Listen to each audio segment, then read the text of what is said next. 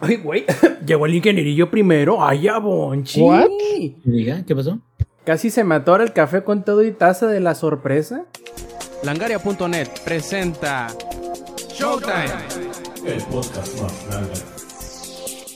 Hola y bienvenidos a la edición 295 del Showtime Podcast. Yo soy Roberto Sainz o Rob Sainz en Twitter y en esta hermosa y calurosa, al menos por acá, noche de domingo, nos eh, pues preparamos para entregarles una nueva edición de su podcast favorito en tiempo y forma. Antes de empezar con las presentaciones, quiero darles un ligero resumen de lo que planeamos platicarles esta bella noche y muy seguramente nos vamos a quedar con más de algún tema en la este en el tintero. Por ejemplo, queremos platicarles de Callisto Protocol, también de la sorpresa de Need for Speed Unbound, un poquito, ¿por qué no?, de Plague Tale Requiem y también de Warhammer 40.000 Dark Tide. Si nos queda tiempo después de todo esto, intentaremos hablarles del dechongue que se hizo con el Mundial de Super Smash Bros. 2022. Eh, también de la admisión que hizo finalmente Nintendo en tanto a los problemas de Pokémon Escarlata y Púrpura, así como la llegada de Monster Hunter Rise a PlayStation y Xbox. Pero entre, todo entre todo esto, si pasa o no, primero pasemos a las presentaciones. Y primero que nada, quiero presentarles al productor de la versión en vivo del Shot Podcast, Sampi Viejo, ¿cómo estás? Bien, aquí sorprendido, güey, por... Y ahí me logró sorprender. Entonces, por eso estamos así como que no sabemos qué pedo, qué, qué está pasando, güey. ¿Acaso viene el COVID-24? No lo sabremos, averígüelo, porque lo que acaba de hacer EA fue bastante, bastante inesperado. Pero bueno, ya, ya les contaré como en unas media hora, 40 minutos, o maybe el siguiente podcast, dependiendo todo de qué tanto hable el link. Así es, pa parece señal del apocalipsis, ¿no? Que por fin haya salido un Need for Sí, Speed güey, que es así como de, ay, cabrón, cuidado, güey. Y bueno, también ahí saludamos. ¿Por qué no? A ver, ingenierillo viejo, ¿cómo estás? Buenas noches. Bien, bien, ya sabes, cagándome afuera de la vacinica como siempre, güey, ya es, es costumbre aquí, pero este, tratando de usar el poco tiempo libre que tengo en ver qué tal está el Plague, que está bastante bueno, ¿eh? la verdad me, me ha sorprendido que, que es como una versión en esteroides del primero, y eso es en el buen sentido de la palabra, entonces, este, pues también vamos a platicar de eso un ratito. Perfectísimo. Y también ahí medio cagado que entre del miedo por lo que trata el juego y mientras que cagado por lo que pasa con el juego, también tenemos a Eddie que al ratillo nos hablará de, de Callisto Protocol viejo. ¿Cómo andas? Ando- Ando bien, ando feliz, este, un poco sorprendido por Calisto y también comprendo qué es lo que han dicho en las reseñas, pero, pero todo bien, con frío hasta su puta madre, pero bien, también igual bien. Te, te voy a pasar un poquito del calor que tenemos por acá con unos, a ver, ah, ahorita ya estamos tranqui, unos de este agradables 26 grados a la sombra. Chulada de, de, de temperatura, ni frío ni calor, sino todo lo contrario. Y también quiero saludar a Alex viejo, ¿cómo andas ahí con tu nueva imagen de lagartón? Buenas noches. ¿Qué onda, gente? ¿Cómo están? Bienvenidos, bienvenidas, bienvenides. Pues todo tranquilo, todo tranquilo. Aquí una semana más eh, que voy a tener. No descanso durante 10 días, pero todo para bien, porque ya estaremos descansando los fines de semana como los seres humanos regulares. Y eso es bueno, eso es bueno, porque igual estaré tal vez, bueno, no tal vez, seguramente voy a estar en un par de semanas por CDMX. Ya les estaré contando más adelante la razón. Perfectísimo. Y pues bueno, muchachos, antes de empezar con el primero de los temas de esta noche, recordarles a todos los que nos estén disfrutando las versiones pregrabadas en audio o en video del Showtime Podcast que se echen una vuelta a la edición en vivo y que nos acompañen acá en el chat. Se pone sabroso, como por ejemplo acá. Tenemos por primera vez a Raya Games que dice que hasta que por fin nos toca ver, le toca vernos en vivo, viejo. Muchas gracias, o vieja, bueno, no sé. Muchas gracias por estar aquí con nosotros en el chat. De esa misma manera pueden estarlo ustedes todos los domingos, 7 y media de la noche, horario de la CDMX a través de twitch.tv diagonal langaria. Además, si se quieren enterar y si quieren seguirnos el rollo en las redes sociales, si quieren enterar si nos retrasamos, si movemos la hora o todo lo demás de la grabación del Shot Podcast, eh, búsquenos en nuestras redes sociales en langaria.net diagonal enlaces, ahí podrán encontrar todos nuestros enlaces, incluyendo el servidor de Discord, que pues ahí andamos tirando momazos todo el día, toda la noche y todos los días. Bueno, en fin, empecemos ahora sí. Y primero que nada, quiero preguntarle, Eddie, a ver viejo, aviéntate con The Callisto Protocol. Yo te veía muy, muy, muy emocionado desde hace tiempo que lo anunciaron y creo que el hecho de contar un poquito con la el pedigrí, por decirlo de alguna manera, de ser ex integrantes del estudio que se encargó de entregarnos este Dead Space, pues digamos que tenían la vara un poquito alta, no sé si necesariamente logren cumplirlo, pero bueno, tú no sabrás decir más qué rollo con eso, a ver, aviéntate.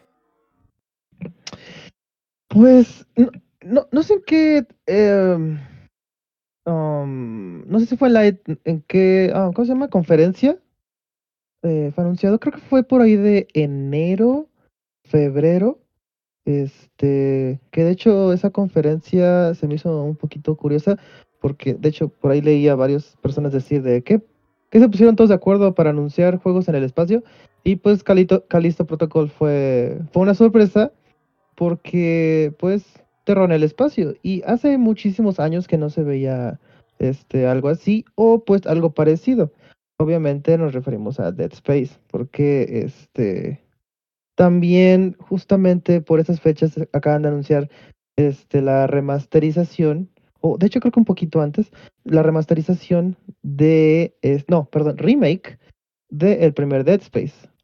Entonces, este, pues siempre estuvo en mi radar eh, Callisto Protocol. por ahí empecé a escuchar algunas cositas antes del lanzamiento, como de que curiosamente, algunas, algunas animaciones de, de muertes este, iban, iban a estar como que behind, o sea, en el, pay, mm, en el Season Pass, perdón. Entonces, pues, dos que tres cositas por ahí, escuchándolas. Y aparte, la cosa que más detonó este, mis alarmas internas fue el hecho de que las reseñas las lanzaron hasta un día antes. De hecho, eso estamos platicando precisamente, ¿no? Así de que, oye, ya sale, o sea, en 10 minutos y no hay ninguna reseña en Metacritic está vacías las, las, este, las calificaciones de la, de la prensa y eso como que no necesariamente es indicativo de que algo vaya mal, pero de menos sí te saca mucho de pedo y y sí. Pero ¿a qué le temes, perro? Exactamente. Y, y sabes qué otra cosa? Que normalmente luego no hay reseñas, pero de mínimo hay previews. De mínimo se lo dan a dos que tres youtubers famositos para subirlos la primera hora, este, los primeros 30 minutos, la primera misión, el, primer este pinche este, espanto que te da o susto que te da el, el, juego, algo así, pero no había absolutamente nada, o sea, nada. Entonces, uh, pues sí, empecé a buscar este así de reviews y nada, nada, nada. Que, que total, este, en Metacritic estaba ahí el embargo, este, T minus, este, cinco horas. Y pues haciendo los cálculos, ah, no, pues lo van a sacar el día de lanzamiento. Dije, ok, eso no está bien. Pero bueno, entonces este sale el día de, sale el día de lanzamiento el juego. Este, empiezo a escuchar algunas cosas que sí dije, oh fuck, ok, vamos a Normalmente no, um, no veo reseñas, no leo reseñas ni nada cuando espero un juego con muchas ansias, porque pues no quiero que este mm, la vara tan alta que, que le puse al juego, por así decirlo, este pues mi experiencia la manda la chingada, el pobre juego. Um, y pues, de hecho, sí me iba a lanzar a comprar el juego, hasta que empecé a leer todo lo malo que le, que le empezaron a encontrar.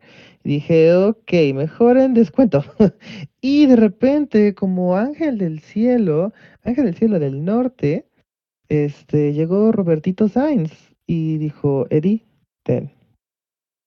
Nos la dieron para reseñar y el sí de yes. Y pues obviamente se La copia de reseña. Exacto, exacto, fue copia de reseña. hermosa, ¿por qué? Sí quedó claro, ¿no? Eh, esa hermosa copia de reseña. Este, ya me ven cerrando la laptop porque obviamente llegó en viernes y yo, yo seguía trabajando. y pues a me ves este, usando todo el internet posible. Pues una vez que terminé de chambear, ah, empecé a jugar. digamos que si ponemos Dead Space 1 y Callisto Protocol a la par, este, en los primeros 10 minutos es el mismo juego. Porque eres un güey que va a hacer su chamba a una estación espacial o a un lugar y todo se va al carajo. Y pues obviamente es como que ah, mal lugar, mal hora, o sea, mala coincidencia todo. Am, tu nombre es Jacob y eres pues digamos que un transportista espacial y pues llegas a las a una de las lunas de Júpiter, no es de sí de Júpiter, este Europa. Y ahí estás en una am, prisión de máxima seguridad. Vas llegando, pasan algunas cositas y de repente despiertas y ya todo, ya, ya todos son zombies. Dices, what the fuck. Y pues igual acá, o sea, igual que este, que en Dead Space. Am, en cuanto a la historia, pues eh, no te dicen absolutamente nada. O sea, lo único que hubo de historia hasta donde yo voy, que creo que ya voy como un 90%, que a eso ahorita les voy a comentar por qué la gente ya odia el juego. Y creo que es por este punto donde ahorita estoy. Pero la historia es en lo absoluto nula. O sea, no hay absolutamente nada, ni por qué, ni cómo, ni dónde. Este, el único, lo único que quiere Jacob es escapar. Y ya. No hay otra cosa. No hay, no hay nada que lo que diga, ay, ¿por qué quiero salir? Que para ver a mis hijas, o, o no sé, no, absolutamente nada, nada, es por sus chivos me quiero salir. Y la- tampoco hay, Eddie, este, ningún tipo de grabaciones, videos, grafitis, cosas que explícita o implícitamente te den algo, o sea, sa- salvo simplemente caminar para adelante. Exacto, y creo que eso es lo que, este, lo que falla bastante, porque te dan para encontrar como que algunas plaquitas o, o hasta inclusive hasta casi unas 5 o 6, no, no, no sé cuántas horas llevo, la verdad, pero ya bastante tiempo en el juego, ya empiezas a recolectar este audios de voz, pero no se reproducen automáticamente, te tienes que meter al menú, te tienes que, tienes que hacerlo todo manual, y la verdad, qué hueva, porque lo chido de- del Dead Space 1 y del 2 es que cuando encontrabas una grabación, se reproducía en el fondo. Y tú seguías jugando y tú seguías matando. Y obviamente se interrumpían cuando algo de la historia tenía que pasar. Cuando alguien te hablaba. Y pues ya, ¿no? Pero, pero en este no, en este no te explican absolutamente nada, no hay nada que leer. Este. am, o no hay nada que leer. A no Eh, ser que tú quieras. Oye, Eddie, estoy haciendo memoria. No recuerdo ahorita cuál juego que acabo, entre comillas, que acabo de, de jugar hace poquito. Justamente tenía esa, esa opción de. eh, y te la ponía justamente al inicio, ¿no? Te decía, oye, ¿quieres que las cosas con audio se autorreproduzcan en cuanto los agarres o quieres esperarte a que tú los, entre comillas, los escuches activamente, o sea, que selecciones el que se reproduzcan? Eh, ¿No te da esa opción? Simplemente a fuerza sí o sí tienes que meterte a leer, a escucharlos a fuerza. Tienes que meterte, o sea, tienes que meterte en el menú a fuerzas. Y eso me lleva a otro punto con los tutoriales que están de su puta madre, porque este obtienes algo y de repente, pum, te pone el tutorial, pero te pantalla negra y dos imágenes. Y así de qué vergas, tranquilos. O sea, hubo una vez que sí me espantó porque sí dije, ¿qué es esto? Este, desde ahí empieza el pinche terror, este, con este puto juego. Entonces el tutorial está medio medio, eh, medio, este, ármate una presentación de PowerPoint con dos imágenes y un poco de texto abajo, chingue su. Y yo de, ok, está bien. Entonces, eh, hay otro punto ahorita, bueno, pues ya. En cuanto a las mecánicas del juego, me, está, me gustó muchísimo. De hecho, este, le estuve platicando a mi novia que el juego le está yendo muy de la chingada por, por X o Y razón. Y dije, pues ojalá y no me estrese tanto. Porque todo lo que están, todo lo que están diciendo, la verdad ya me, me predispuso, la verdad sí me predispuso a, a, a pasarla mal. Pero después de un rato, al principio sí me estaba frustrando muchísimo. Pero después le empecé a agarrar la onda, empecé a ser un poquito mañoso con el juego y dije, ok. Hasta ella se quedó pensando, se- me estaba viendo, este, y también estaba divirtiendo conmigo, o sea, estaba escuchando cómo gritaba cuando me, me espantaban y así. Pero también un poquito le hacía la mamada. Pero este. Lo que tiene diferencia entre Dead Space y este es obviamente el combate cuerpo a cuerpo. Porque en Dead Space no hay. No hay absolutamente nada más que cuando haces un, un pequeño swing con tu brazo, pero eso normalmente lo usas para destruir cosas y nunca para matar a los necromorfos. Culatazo, por favor. Cul- no, ni siquiera culatazo, no, era el pendejo de Isaac Clarke este, haciendo un swing con su con su brazo acá bien, un gancho, un ganchote, pero cabrón. Este, y en cambio este Jacob pues tiene su su um, ¿cómo se diría? Su macana, es que no es una macana, Ah, cabrón. su garrote. Es que ahí te va.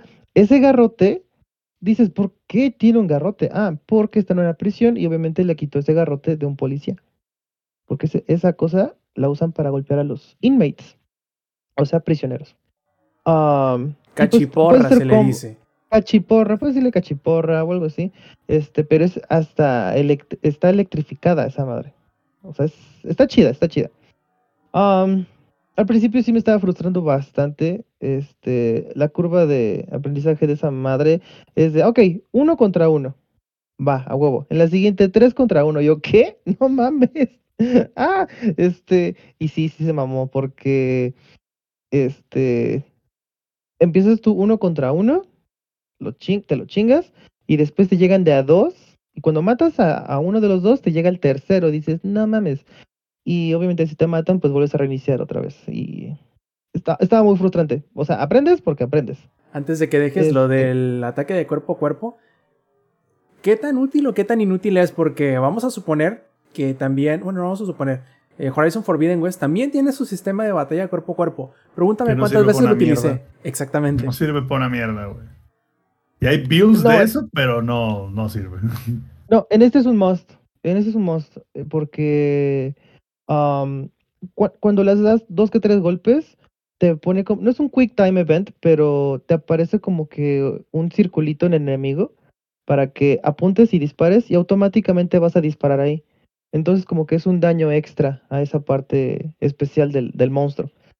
Entonces, el cuerpo a cuerpo en, en este Calisto es el 95% del, del juego. Las armas literal nada más son para, si vieron este Zombieland, es para el double tap, o sea, para rematarlo. O sea, no, no, no, no es para otra cosa. También pueden ser utilizar las, las, las armas para este destruir cosas a lo lejos. Porque luego hay unos, hay unos monstruos, o bueno, sí, que son como huevecillos de alien, pero sale de ahí como que un tentáculo con una cabeza y pues te empieza a jalar hacia allá. No, no he dejado que me mate porque este no quiero perder mi progreso, pero a ver, conozco un poquito de, de arte erótico japonés y sé para dónde va eso. Ah, ah, Este, exacto, exacto. No voy a permitir que me seduzca. Entonces, no. No, no, no, no. Um, ah, y de hecho, hablando de arte erótico japonés, este, de hecho, en el Dead Space te aparece shoot the limbs o cut off their limbs, ¿no? Porque así es como matas a los necromorfos. Les cortas ya sea cabeza, piernas o, manos y lo matas, ¿no? Pero acá no, o sea, acá le cortas lo que quieras y no, no se va a morir. Pero hay una parte que empieza a decir shoot the tentacles. Y así de qué? Esto está escalando muy, muy rápido. Este. Y ya más, más avanzado en el juego, cuando los monstruos se empiezan a poner más pendejos, empiezan a, a evolucionar a mitad del, del, de- del combate. Y la verdad, si, si no este, si no les disparas en el tentáculo, o digo, nada más necesitan una bala, ahí, precisamente ahí, es en el pecho, en la cabeza, donde normalmente empieza a salir los tentáculos. Este, es un one shot, one kill, no pasa nada. Pero si fallas, se convierte en un pendejo que te, casi casi te one shotea, o sea, te, te golpea con unas navajas y te corta la cabeza y ya, chingó su madre. Entonces, este, ah, no sé, eh, es muy satisfactorio cuando esquivas, este, las, los golpes y así. O también cuando bloqueas y haces un counter y te chingas al monstruo.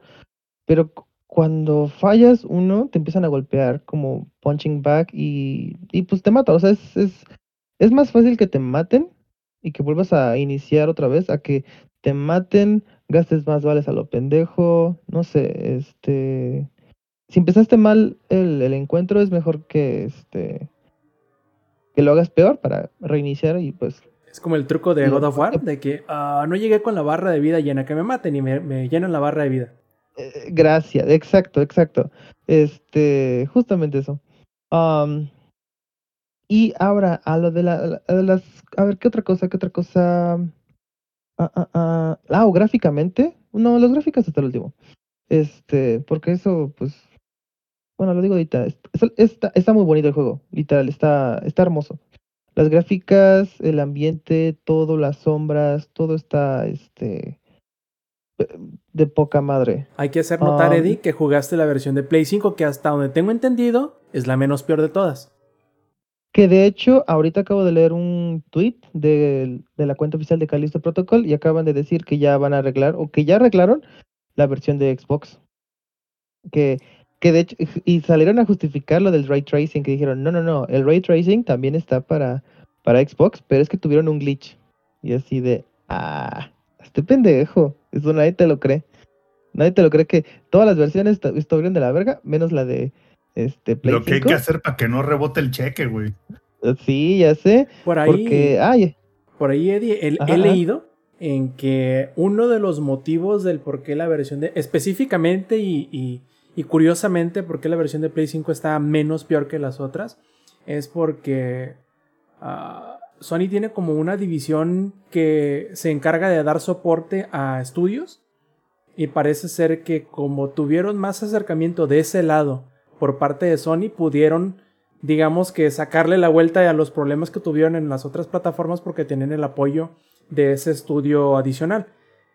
Pero también creo que motivo, no estoy excusando para nada la, la actitud del desarrollador, sino es lo que he leído, este, que hubo unos problemas al momento de, entre comillas, aventar la versión master o la versión 1.0, en donde creo que las versiones que aventaron específicamente y especialmente la de PC, las que enviaron como la versión master, entre comillas, como que era una antes de, y por eso prácticamente lo parcharon el mismo día, sacaron un parche 1.01 donde corrigían prácticamente todos los problemas, no prácticamente, pero muchísimos de los problemas de rendimiento, y era por eso, como se dieron cuenta o ya sabían de antemano que el problema era ese, pudieron parcharlo tan rápido. Este. Y pues, bueno, yo ah, jugándolo, nada más hubo una vez que sí, como que se me quería glitchar el juego. Porque. ah, no sé si estaba disparando mucho o no sé qué pasó, pero sí se- vio como que una pantalla blanca eh, alrededor del juego. Pero fue por una fracción de segundo, pero me di cuenta. Pero de ahí en fuera, mm, nada. Este. Un bug tal vez que.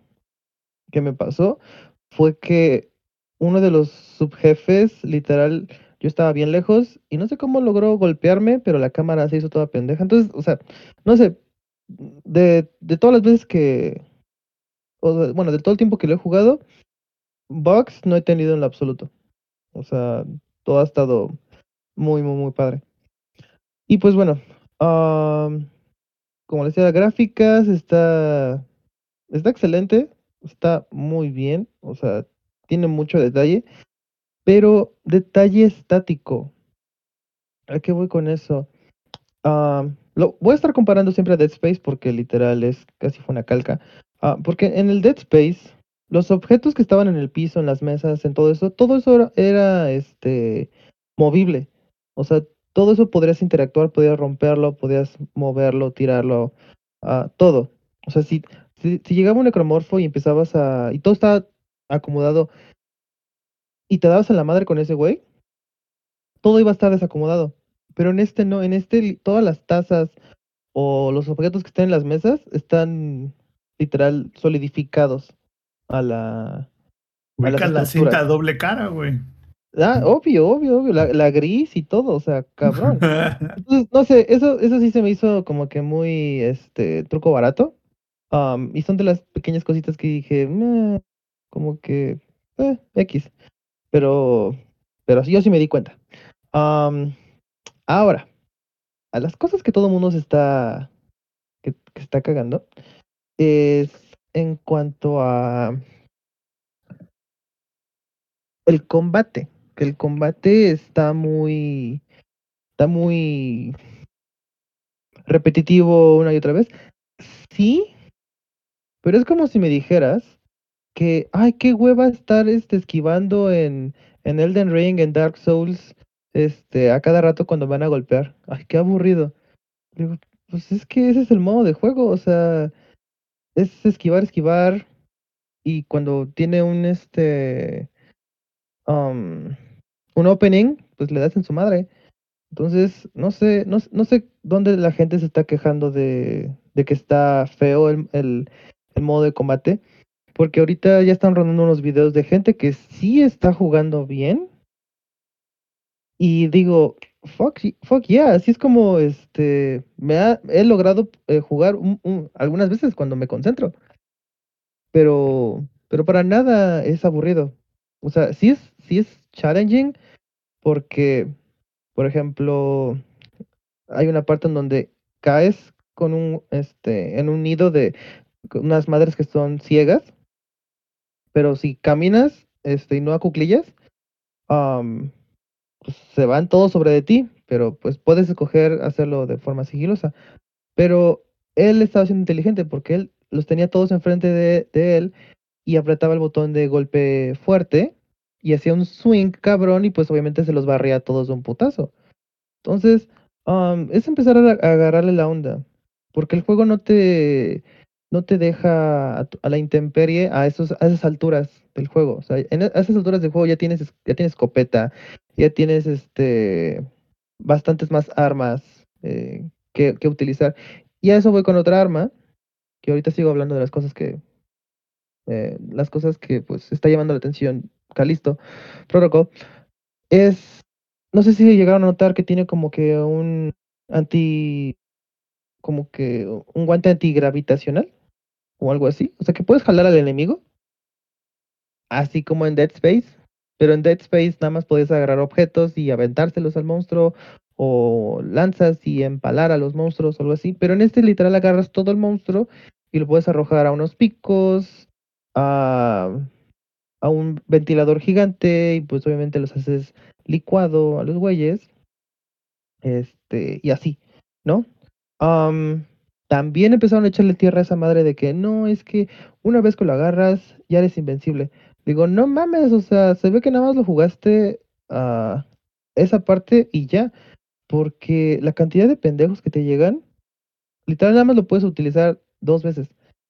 Y hasta el punto donde yo voy, que ya es casi al final, ya lo puedo utilizar cuatro veces. Y hasta eso ya te llegan, no se los, no, no, no les miento, te llegan como de seis o siete monstruos. Entonces, este, no sé, se me, se me está haciendo muy injustificable todo el hate. O sea, literal son esos pinches güeyes que no pasaron ni de las dos horas. O sea, ahí luego, luego se ve esas reseñas que, este, que nada más fueron los primeros minutos y ya, a chingar a su madre. Oye, Eddie, son, como los que ¿qué se pasó? quejaban de, God of War Ragnarok antes de que saliera cuando revelaron los primeros trailers, que porque tenía los mismos movimientos que el de 2018 y así de, ¿en serio? Y así de, "Ay, mamón, o sea, ju- juégalo bien, o sea, termínalo para que, para que sepas qué onda y ahora sí te puedas quejar como yo voy a quejarme ahorita. Porque,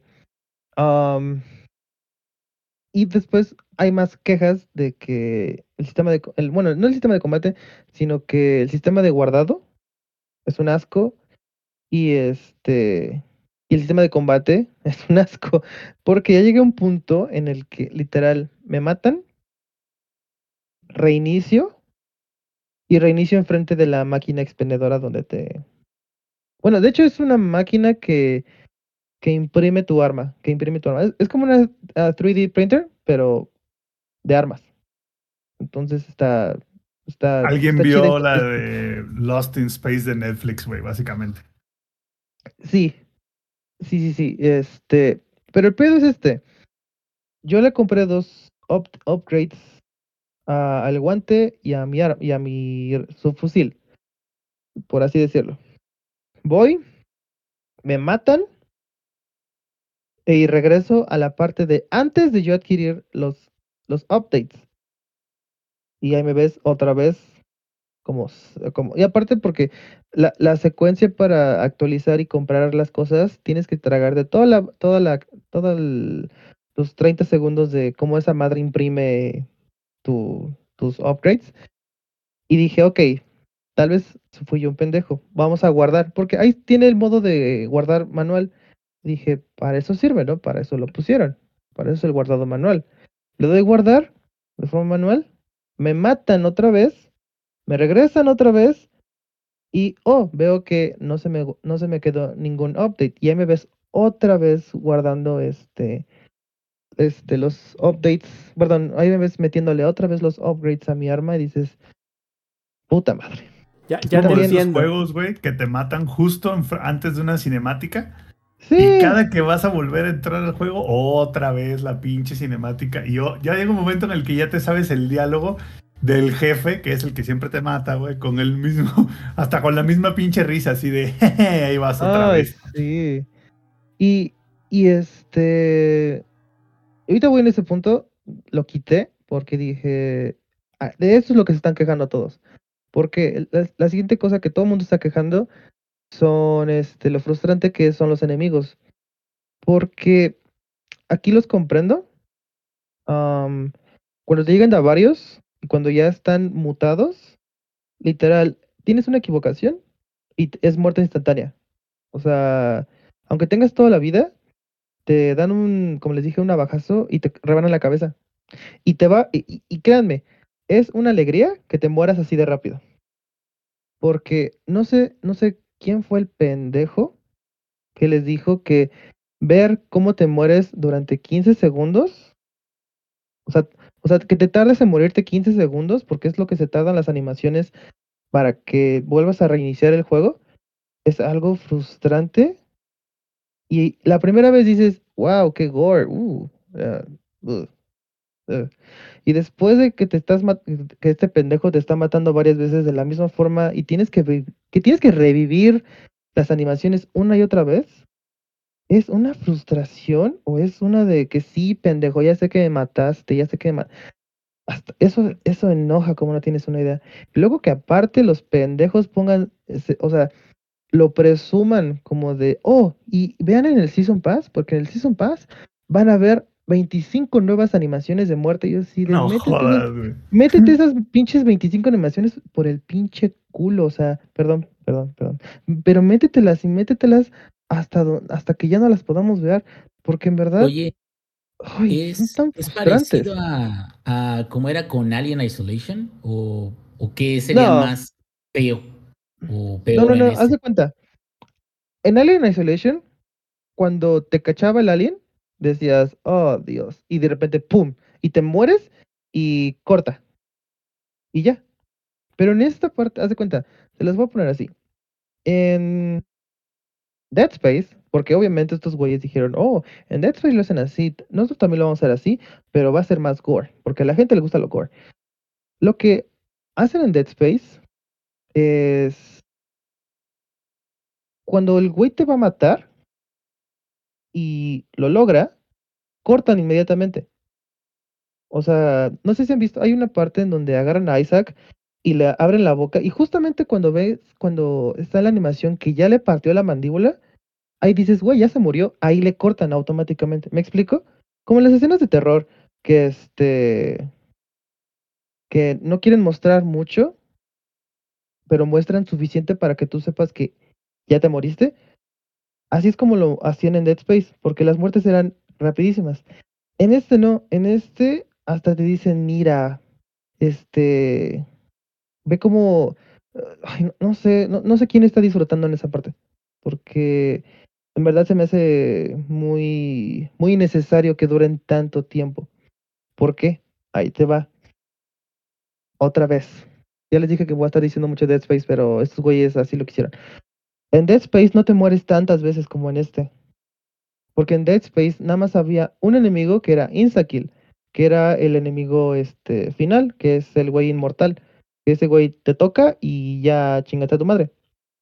Pero en este no, o sea, en, en, en cambio, en Dead Space, cu- cuando te mataba un, un enemigo, era porque de plano ya tenías mucha vida roja, bueno, perdón, ya tenías toda la vida en rojo y, y pues ya, o sea, te, te. Y aparte no todos los enemigos tenían animación para matarte. O sea, solamente los que te agarraban. Y eso eran como un, un 60% de los enemigos que te llegasen a agarrar. Y así. Pero en este no, en este, todos los que te llegan a golpear, este, porque primero te tumban el piso y ahí va la animación. Entonces, para mí ahorita eso ha sido lo más frustrante, porque como es más, como es tan fácil que te mueras, pues obviamente está toda la animación y la animación dura un chingo. Entonces, para mí eso ¿Cuánto es, es un lo- chingo? lo- ¿Cinco o seis segundos? Quisieras estar viendo ca- 15, cinco, seis 15 segundos dijo, güey, que no estás poniendo atención al podcast. Ay, perdón, güey. No es de que pensé que. Luego, luego, por, No, luego no. ¿por qué te andan funeando en Twitter, güey? No, o sea, estoy exagerando. 15 segundos es, es- estoy exagerando, pero, o sea,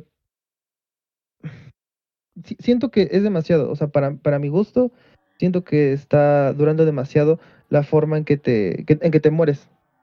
Sí, no, independientemente digo, de Pero ello. es que, Inge, es como, es como si pusieran en, en Elden Ring animaciones de 8 segundos cada que te matan, güey.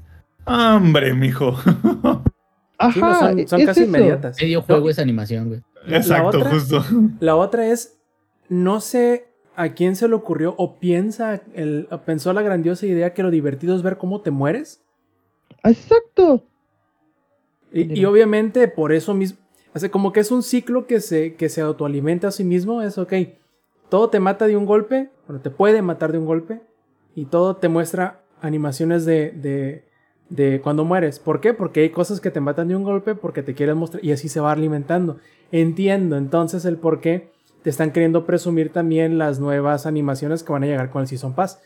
¿A quién se le ocurrió tan brillante idea para ir a cachetearlo? Porque creo que no tiene ningún sentido. Al menos para mí no lo hace y obviamente para ti tampoco.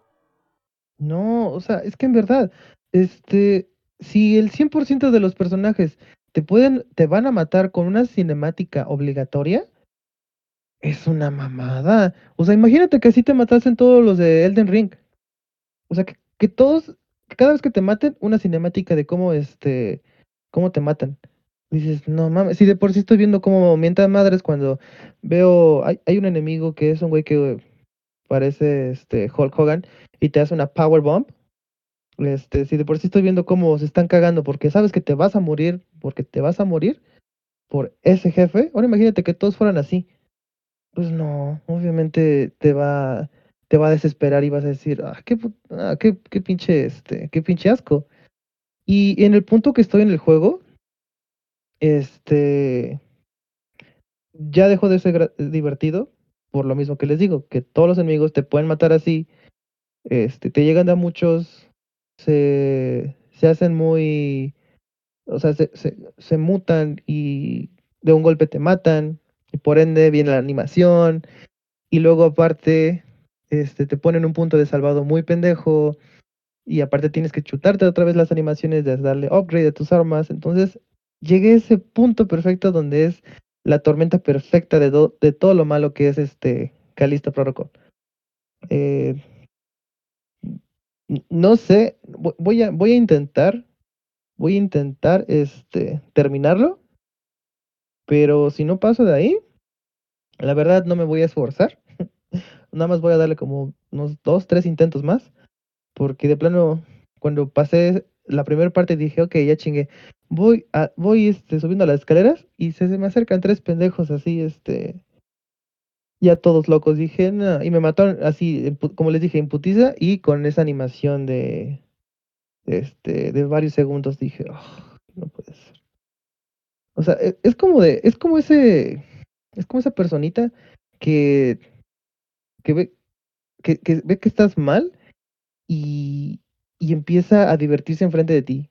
Y dices, Y de tu una- sufrimiento. y de tu sufrimiento dices, hijo de tu puta madre. Pero bueno. Por lo mientras voy así. Obviamente no es un juego que recomiendo para jugar en el trabajo, porque creo que de la nada que tú que hagas una expresión de puta madre con los labios, creo que no sería la adecuada en, en un ambiente laboral o que azotes el, el escritorio. Am, y- o que de repente tengas un cambio de humor porque te acaban de matar o acabas de ver cómo tu personaje agonizaba por siete segundos de que, que ya se moría ahora sí. Entonces, este, no, no, no, no. Pero, fíjate, si, si llegasen a arreglar esas partes del checkpoint o, o que te dejaran, este, saltarte de las animaciones, ah, una cosa totalmente diferente sería. Pero por lo mientras voy ahí en Callisto Protocol. Am, una, una, una calca de Dead Space, pero no es un Dead Space 4 o algo así, es como más un Dead Space 2.4 o algo así, porque sí, sí, sí le faltó, sí le, sí le faltó muchísimas cosas. Y lo único que hizo fue, fue este, crearme más hype por Dead, Space 1, porque ese sí va a estar bonito y hermoso como yo lo, como yo lo recuerdo. Entonces, este, olvidado va a ser, híjole, todo depende cómo le vaya a Dead Space 1. Bueno, al, al- remake, todo depende cómo le vaya. Y pues por lo, único- lo último que he estado viendo, est- están fusionando los asset- assets del 2 y del 1 en la historia del 1. Entonces, este, siento, siento que va a ser muy hermoso eso. Pues sí, oye, dice, ¿será eso por el... Quizá la percepción que a lo mejor hasta alimentamos un poquito en que decimos que un juego de precio completo si no te dura X cantidad de horas como que no vale la pena? ¿Crees que sea por eso? Porque si me acuerdo y, y si me acuerdo bien, el primer Dead Space no era precisamente ni particularmente largo. ¿De qué sería? ¿Unas 10 horas a lo mucho? ¿12? El Dead Space 1 no me acuerdo, pero sí fue un poquito criticado porque no duraba mucho y eso lo corrigieron en el 2, porque en el 2 ya tiene New Game Plus. Y para mí, a mí me gustaba muchísimo. O sea, cuando yo compré Dead Space 2, dije, ah, está perfecto porque, de hecho lo terminé, no les miento, lo terminé como unas seis veces, porque así me gustó el, el- el- juego. Oye, Eddie. Entonces, Nada más para corroborar eso, por acá dice How Long to Beat que el Dead Space 1 más o menos to- tomó en promedio a los jugadores 11 horas en acabarlo y 20 mira. horas para tener el 100% y Dead Space 2 tomaría 9 horas para terminarlo. Entonces, si juntan las dos historias y medio las eh, embonan en una sola, unas 20 horas de juego, no es tan tan peor. Pero ¿será No, no, por no. eso? No, el Dead Space, el que viene, tengo entendido que nada más va a ser el 1, no el 2. O sea, lo que hicieron fue agarrar los assets, o sea, algunas mecánicas del 2 y, y, y metérselas al, al, al 1. Mm, porque ¿Me yo tenía entendido Como, por que ejemplo, se iban... Como, como Mass Effect, güey. A ver, pues El déjame Mass Effect buscar. Legendary Edition, güey, eso hizo, güey. No me dejará mentir el Inge, pero lo que, lo que hicieron fue el, el sistema, un- varias cosas del sistema de combate del 2 se la pusieron al Mass Effect 1, como la cobertura, por ejemplo. Y bueno, y que aparte ya podías este, usar el control en la versión de PC. Sí, en el primero de la versión de PC no podía usar control. Estaba de la verga. Sí, entonces cuando hicieron el remaster, digamos que tres, cuatro cosillas ahí del 2 se la metieron al 1, güey. Pero sí, Rob, ahorita hasta donde he leído, no va a tener la historia del 2, pero sí mecánicas del 2. Sí, porque yo en tenía este entendido que las dos cosas, tanto mecánicas como la historia, le iban a como condensar en una sola. Las dos historias le iban a condensar en una misma. Para a lo mejor Oh. aprovechando de que no saben si van a tener otra oportunidad de, de hacer algo de Dead Space, pues juntar las dos historias de una vez. No mames, si lo hacen, yo estoy completamente dentro. O sea, porque a mí me gustó muchísimo el 1 y el y el y el 2. Este, ojalá, ojalá, ojalá y lo hagan. Este, pero por lo mientras lo único que hizo Callisto Protocol es emocionarme más por este por Dead Space que viene en enero, no sé qué día de enero, creo que a finales de enero. Ah, ¿qué otra pregunta te iba a hacer? Además de, ah, ¿cómo están los, los sustos? ¿Sí están chidos o...? Nah, nah, hacen scare jumps muy, muy tontos. Um, que por ejemplo acercas tu mano muy quedito y cuando agarras esa cosa, te grita alguien en la pantalla. Dices, ok. Um, la- las únicas cosas que sí he dicho, ay, hijo de tu puta madre, es que vas bajando las escaleras y en eso te vas volteando y justamente enfrente de ti uno de estos monstruos que, que son unos hijos de puta. Dices, ay, hijo de tu puta madre, no te muevas, no te muevas. Así, y ahí le vas, este, um, Eddie, ah, yo tengo otra pregunta. ¿Qué tan difícil está? Porque yo había leído algunos comentarios de que había una escena donde habían unos este, enemigos que en teoría no te ven porque tienen así como que oído ultra megasónico, güey, pero aún así puedes hacer un cagadero alrededor y aún así no te escuchan, güey. Es algo muy estúpido eso, porque es- eso, fue, eso fue lo que estuve jugando antes de que se fuera mi novia. Ella está ahí y decía, ¿qué pedo? Ah, porque eso que les decía que, ah, y eso me llegó a otro punto, gracias Samper. Hagan de cuenta, en esa escena, eh, bueno, en esa parte, eh, todos los enemigos son ciegos. Si caminas eh, derecho, con que des un paso, se empiezan a acercar a ti, más no, no te han detectado al 100%. Pero si vas a cuclillas, este, puedes ah, caminar al lado de los, al lado de ellos, perdón, y no te hace nada. Pero si te pones atrás de ellos, aparece una X de apretar X y los matas instantáneamente. O sea, tiene muertes de sigilo y el juego jamás lo menciona. O sea, literal, yo me estaba escondiendo este, atrás del monstruo para seguirlo en el caminito y de repente apareció la X y dije, ¿ah? Y apreté y hice un takedown así, dije, no mames, el monstruo gritó, ya valió madre. Pues sus amigos les valió tres hectáreas de verga porque, el bicho monstruo que- así de... Ajá, sí, ha- han visto, o sea, si han visto, o bueno, jugado los de la, mm, The Last of Us, cuando matas a un, a un clicker o algo así y hace ruido, obviamente los otros lo van a escuchar y van a venir a, a Como, ayudarle. como en Left no. 4 Dead, güey, cuando matabas este uno de uno de esos enemigos que lloraba y gritaba, si no lo hacías de cierta forma, metía un grito y uta, güey, te caía toda la toda la pinche banda, güey. Ajá, y acá no, o sea, inclusive se los juro, el güey estaba, uno de sus compas estaba atrás de mí y maté al ot- a este y dije, no, ya fue. Y lo volteo y el güey, este, haciendo como que la Virgen habla, dije, Y el güey hablándole Oh, al lado, eh, sí. cabrón, ¿viste el partido de Argentina? Sí, Ajá. mamón, eh. este, y dije, Pinche Messi, puto zapatazo que nos metió. no, la, la inteligencia artificial de esa parte, am, agradezco que sea tan pésima, porque si no fuese así, no habría forma de jugar esa parte, te lo Pero hubiera estado porque- perro que, que, que, que fuera más realista en ese sentido, ¿no? Sí, sí, sí. pe- obvi- obviamente sin tantos enemigos, porque por la cantidad de enemigos que te meten ahí, lo hicieron de esa forma que no te puedan escuchar cuando haces un takedown del, del otro. Ahora, este, cuando inicié esa, es- esa parte por primera vez, pues dije, "Ay, nada más son tres. Y pues ya me los chingué y de repente empezaron a caer más y más y más.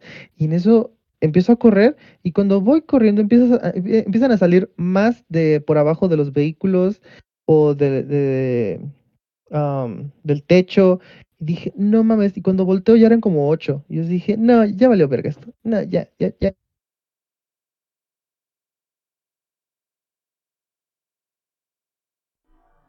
Se desconectó el Eddie de puro coraje, ¿eh? Ay, no, aquí sigo. Esperen. A ver, acá nos, nos hace una pregunta. Ay, güey. No, no, siempre no sigue el Dijo- Eddie, mira.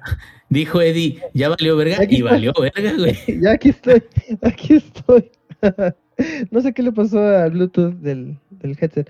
Este, entonces, ah, ahí dije, ok, ahí, ahí did a major fuck up y pues sí, merezco que me, que me agarren como piñata. Este, me merezco que me agarren como ratero acá en Ecatepec. Y Pues ya, me dieron una santa putiza. Este, y cuando volví a iniciar,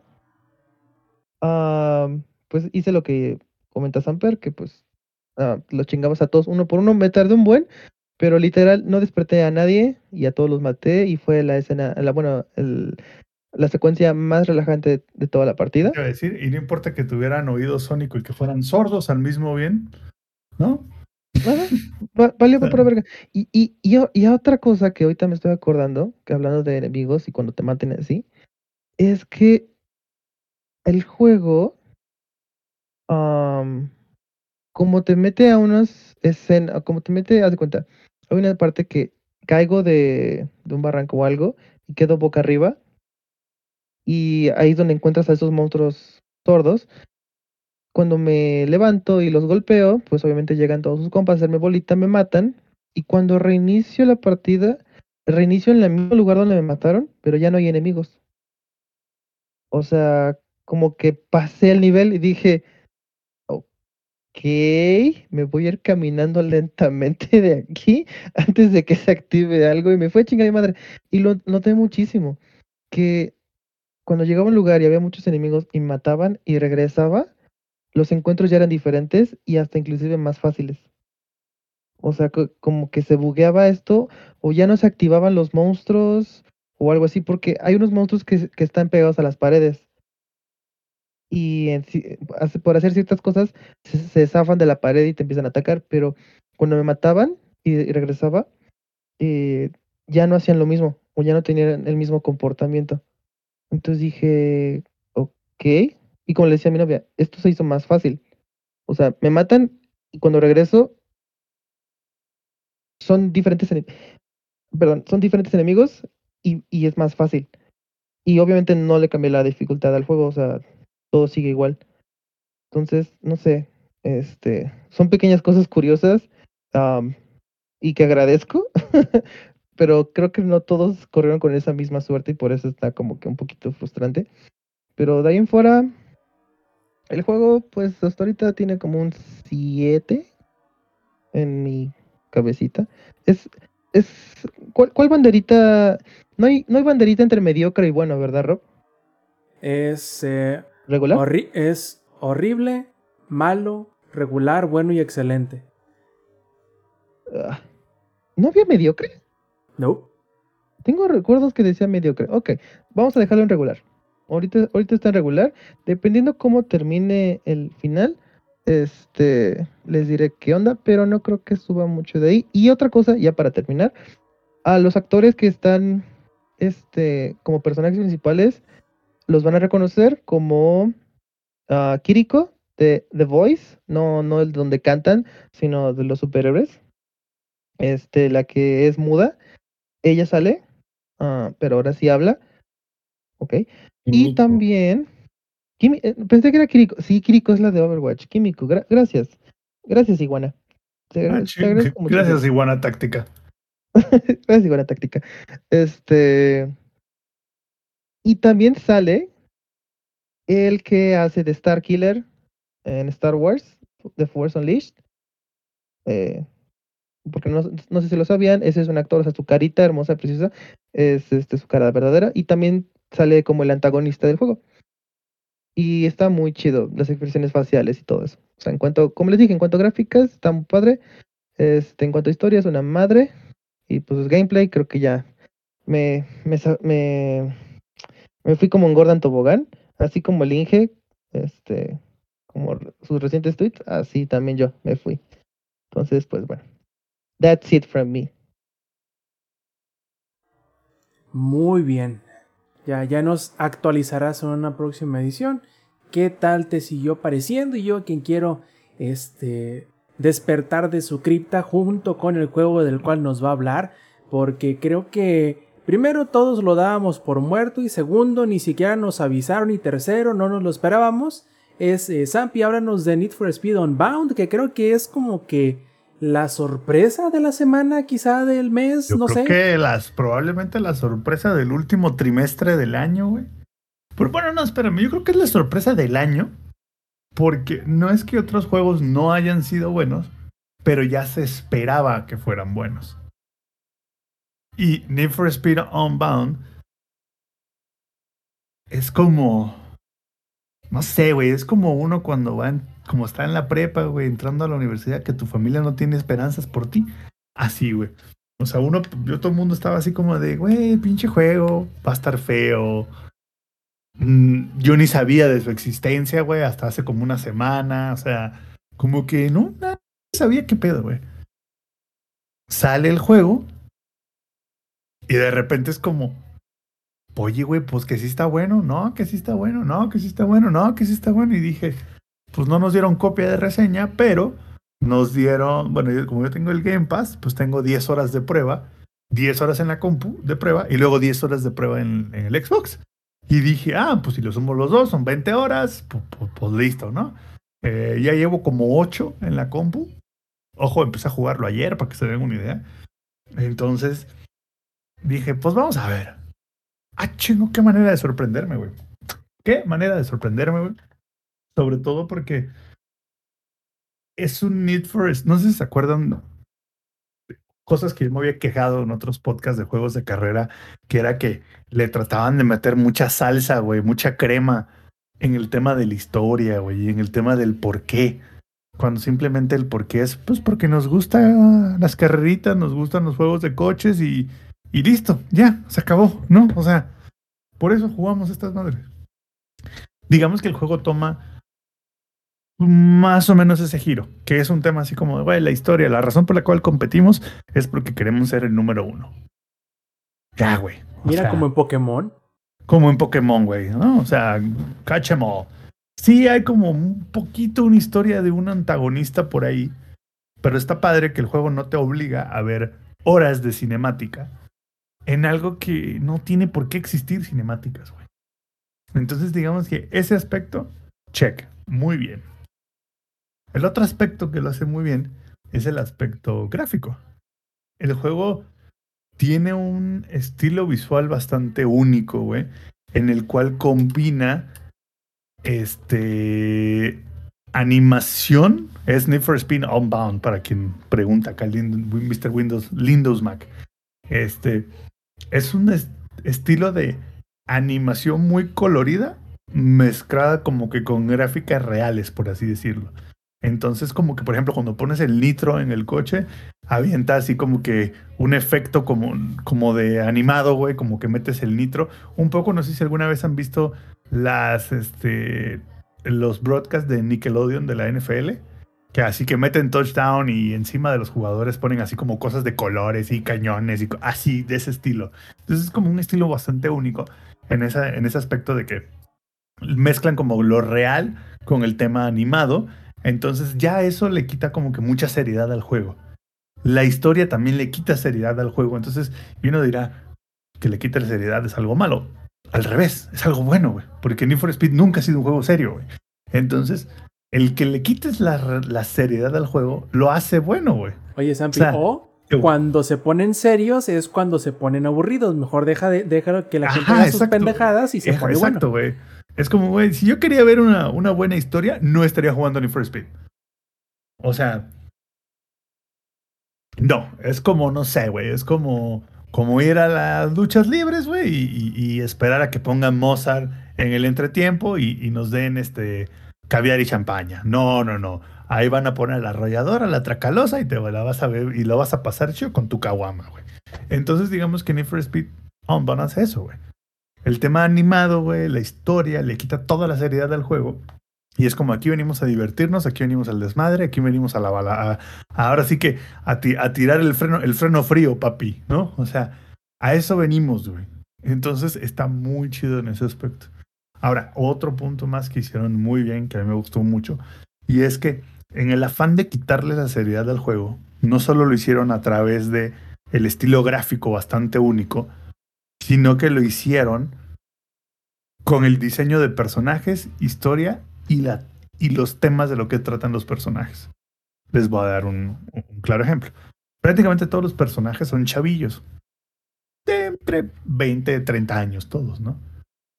Evidentemente ninguno de ellos va a saber referencias de los años 80, güey, ni de los 90. Entonces todos los temas que tratan son temas como de los 2005 para acá, güey. Entonces, por ejemplo, hay, hay una línea de diálogo que se me hizo muy chistosa, güey, que vas tú con, tu, con una persona en el carro y saltan, güey, así como por un puente y agarran como un chingo de tiempo de aire, ¿no? Y cuando aterrizan, güey, el personaje que va contigo dice, no, di- dice, acabamos de tener más aire que Jordan, güey. Entonces es como, ah, güey. o sea, qué chida referencia, güey. Y así tiene muchas referencias. Eh, por cierto, hay referencias a anime. Lex, hay una referencia a Initial D, que es probablemente el, es Ah, el huevo. anime de, de juegos de carrera. Y hay otra, eh, perdón, es el anime de temas de carreras. Y también hay otra referencia a, este, a Redline, que es otro anime igual así de, de- Entonces, como que el juego quita toda la seriedad. Tiene un chingo de cultura pop. Ah, mencionan un chingo de redes sociales, de Insta, animes, o sea, pero en un sentido que no es tacky, güey. ¿Por qué? Porque no es lo, o sea, no es como un cuarentón queriendo postear algo en Instagram, güey. O sea, son ¿Me estás chavillos. diciendo, me estás diciendo, Zampi, que Need for Speed Unbound se hizo más Saints Row que Saints Row? Mm, no tanto así porque ahí te va, güey. O sea, logró lo que Sí. el nuevo Saints Row quiso hacer, pero no logró. Eso es lo que me refiero. Solo que Saints Row lo hizo desde el punto de vista del tío, güey. de, Esto es lo que seguro le va a gustar a la chaviza, ¿no? ¿Sabes? Y, y el Need for Speed Unbound no se nota como que mucho de lo que hicieron fue gente joven, muy joven. Entonces, eso le da un estilo muy fresco al juego, güey. Le da un twist muy fresco. Las líneas de diálogo se sienten naturales, güey. El poco diálogo que hay está muy natural, no se siente forzado. No es un diálogo estúpido como en los Need for Speed anteriores. El Need for Speed anterior, el hit, Dios santísimo, solo puedo jugar como 5 horas y el cringe era demasiado. Era demasiado cringe. Y este juego lo hacen perfecto, güey. Lo hacen perfecto, güey. Entonces, como que mezclas todas esas cosas y ya vas bien. Encima de eso, agrégale que el modelo de manejos de los juegos es el clásico de Need for Speed con unos twists, unos retoques por ahí por allá. Así que excelente. Y el tema de la personalización se siente muy cercana a lo que era Need for Speed Underground 2. Que el Need for Speed Underground 2 es y será y seguirá siendo el papá del tema de personalización. Entonces es como puedes personalizar todo lo que quieras de tu coche. Este, rines, este, kits visuales, kits de, este, del motor. O sea, le puedes modificar lo que quieras, güey. Y aparte, las animaciones especiales, los efectos especiales de tu coche, que de qué color sale el humito, que de qué color cuando te haces este cuando haces drift, de qué manera se ven ciertos efectos, todo eso lo puedes personalizar, güey. Entonces está muy chido, güey. O sea, está muy chido toda la personalización que le ponen para el tema como Vanity, ¿no? Dentro de la categoría Vanity, que creo que es algo muy importante que tenía Need for Speed Underground 2 y que se lo fueron quitando a través de los años por alguna razón. Por ejemplo, en el Need for Speed Underground 2 podías ponerle estéreos mamalones a tu coche. ¿Funcionaba de algo? No, pero lo podías hacer, ¿no? Y este juego tiene muchas cosas de eso, güey. Tiene muchas cosas que es como, güey, puedes cambiarle el efecto del humo cuando haces un burnout que ahora en lugar de ser unos este, colores, güey, que salgan signos de dólares, güey, por ejemplo. O sea, güey, está, muy chido. O sea, todo, como que toda esa parte está muy chida, muy chida. Le puedes poner luces neones abajo, güey.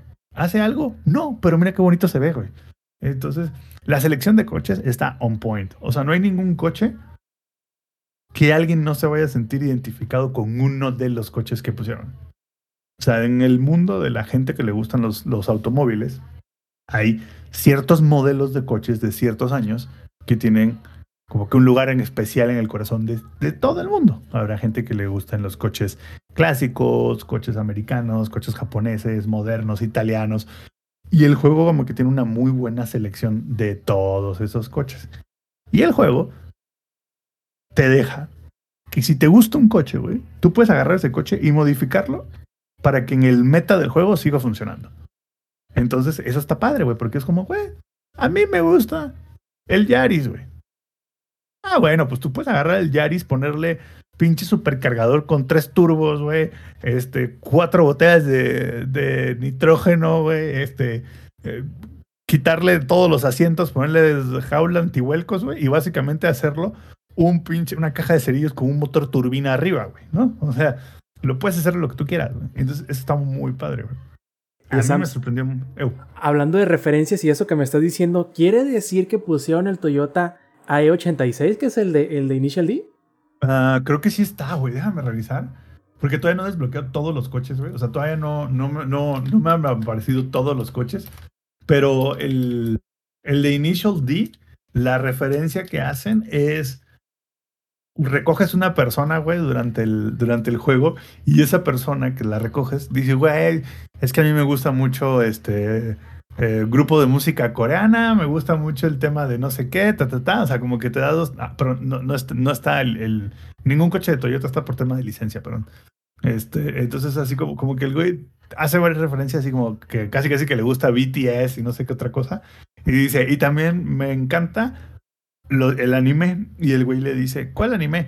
Y le dice, ah, mira, es un anime de dos amigos que entonces hacen drift. Y entonces uno de ellos, lo, y, como que le da cuenta toda la historia de Initial D. Y yo así de, güey, qué chido, ¿no? O sea, qué chido que, que se tomen la molestia de hacer como el wink wink a temas de cultura del popular de, del tema del automóvil. Entonces me gustó un buen. Siento, lo único que les faltó, Rob, bueno, hasta ahora no lo he visto, es que hay alguna referencia a Donut Media. Eso estaría perrísimo. Hay una referencia a Top Gear también. Entonces, hay un coche que cuando lo usas, este, repiten una línea de Jeremy Clarkson del coche. Entonces, o sea, está muy chido, está muy. Se, ve que lo hicieron gente joven, gente que le gustan los coches. Y lo mejor es que siento que lo hicieron sin que EA los estuviera chingando. Siento que EA no les daba Nada. como que mucha esperanza, mucho crédito, güey. Y ahí dijo, pues eh, hagan lo que quieran, ¿no? Así de, pues ahorita vemos, güey. Total, pues ya matamos Grid, entonces todo va a ser Need for Speed, entonces no importa, güey. Si el juego es bueno o malo, al final del día va a ser de los pocos juegos en el mercado, ¿no? Y madres, güey. Que es, le sale buenísimo, güey. Y no solo buenísimo, le sale bueno, calificación 8 en Metacritic, güey. Que tenía Tenía rato, güey, que un juego de Need for Speed no se llevaba un 8, eh, Metacritic, créanme. Créanme que eso tenía rato, güey. Ahorita más ahorita le busco cuánto fue el- la calificación del Need for Speed Hits. Pero tenía rato, güey. Así que a mí me sorprendió. Calificación para jugarlo mientras trabaja. Sí, todo lo que quieras, porque no, aquí está. El Need for Speed Hit en Metacritic se llevó 7, güey. Y este tiene 8, y este, bueno, 70. Y este tiene 82, güey. O sea, tenía rato, güey, que no vi un juego de Need for Speed en el verde. Este, a mí me sorprendió mucho, me gustó mucho. Me recordó mucho a los juegos de Need for Speed viejitos como el Orden Ground 2 y como el Most Wanted.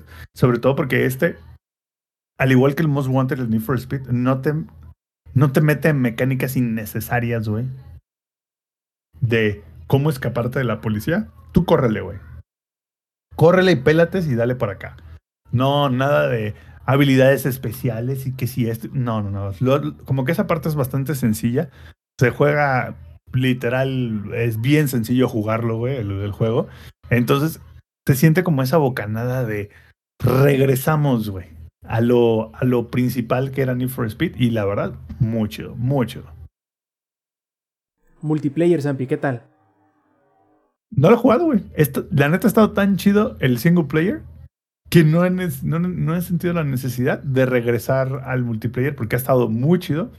Ah, algo interesante y algo muy que dirán, qué mamada que eso sea algo que se debe mencionar, pero cuando estás en el single player, el botón de pausa pone pausa en el juego. En el Need for Speed Hit, cuando tú ponías pausa, el juego seguía andando porque era always online. Y este, si tú vas al modo historia, no es online. Está separado el online del multijugador, lo cual me encanta. Soy un fan de eso. ¿Dificultad? ¿Cómo, cómo está? Porque de repente. Está bien perro, güey. ¿Perro de difícil o perro de divertido? ¿Perro, de Perro de difícil, güey. Perro de difícil tiene tres dificultades nada más. Y le pusieron una mecánica bien interesante, güey, en la cual tiene ciclo día y, y noche. Entonces tú sales en la mañana, compites y el dinero, cada que tú terminas una carrera, te ganas cierta notoriedad de la policía. Hay carreras que te dan como una flamita, hay carreras que te dan media flamita, van de 0 a 5 flamitas. Y el dinero que te ganas, güey, no es tuyo hasta que regreses al garage, güey. Entonces tú regresas al garage y ya el dinero es tuyo, pero hasta que no hagas un ciclo completo, no se te quitan las flamitas de la policía, güey. Entonces, está bien interesante, güey, porque tú puedes hacer varias carreras sin regresarte al garage. Pero si te regres si no te regresas al garage y tienes mucho dinero encima y ya te empiezas a acumular flamitas, ya la policía se pone bien estúpida, güey. Se pone bien maciza, güey. Entonces, ah, y no puedes reiniciar las carreras de manera ilimitada. Por cada ciclo tienes cinco restarts, nada más, güey. That's it, güey. Entonces, te está perro y no tiene flashbacks. Es así como ahora sí que no hay botón de ¡pum! y reinicio, no hay flashbacks, güey. O sea, es como oldie. El juego es, o sea, tiene a nivel de dificultad oldie, güey. Entonces, eso está mucho. Y asumiendo que te agarre la, la polaca, te, te dejan sin lana. Tumba ¿hay forma toda la vara. Todo el, todo el varo que traías de las carreras que ganaste te lo tumba, güey, todo.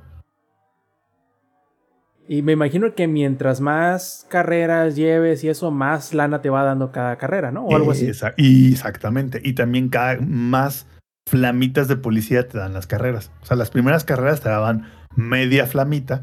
O sea, te podías echar hasta cinco carreras antes de terminar un ciclo sin pedos. Ya ahora en las que voy te dan como una y media, güey. Entonces, ya cuando vas ganando tu tercera carrera, ya traes como cuatro flamas encima y no, ma, no, hombre, güey, si andan bien erizos los pinches policías, güey. Andan más erizos que los de tránsito aquí en la Ciudad de México ahorita en diciembre, güey. No, hombre, loco. Y, y te, te persiguen nomás a ti y a los otros co- A todo el mundo. también. No, les vale madres, güey. O sea, agarran parejo. O sea, pero algo interesante es, te empiezan a perseguir durante la carrera, terminas la carrera y en cuanto terminas la carrera te dice, se reanudará la, la, la persecución en 3, 2, 1, vámonos, güey. Y ahí te va persiguiendo a la chota, güey.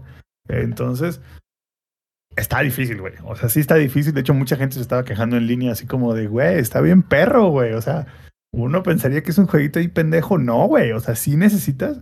Digo, tiene un modo fácil que, pues bueno, lo puedes poner en modo fácil.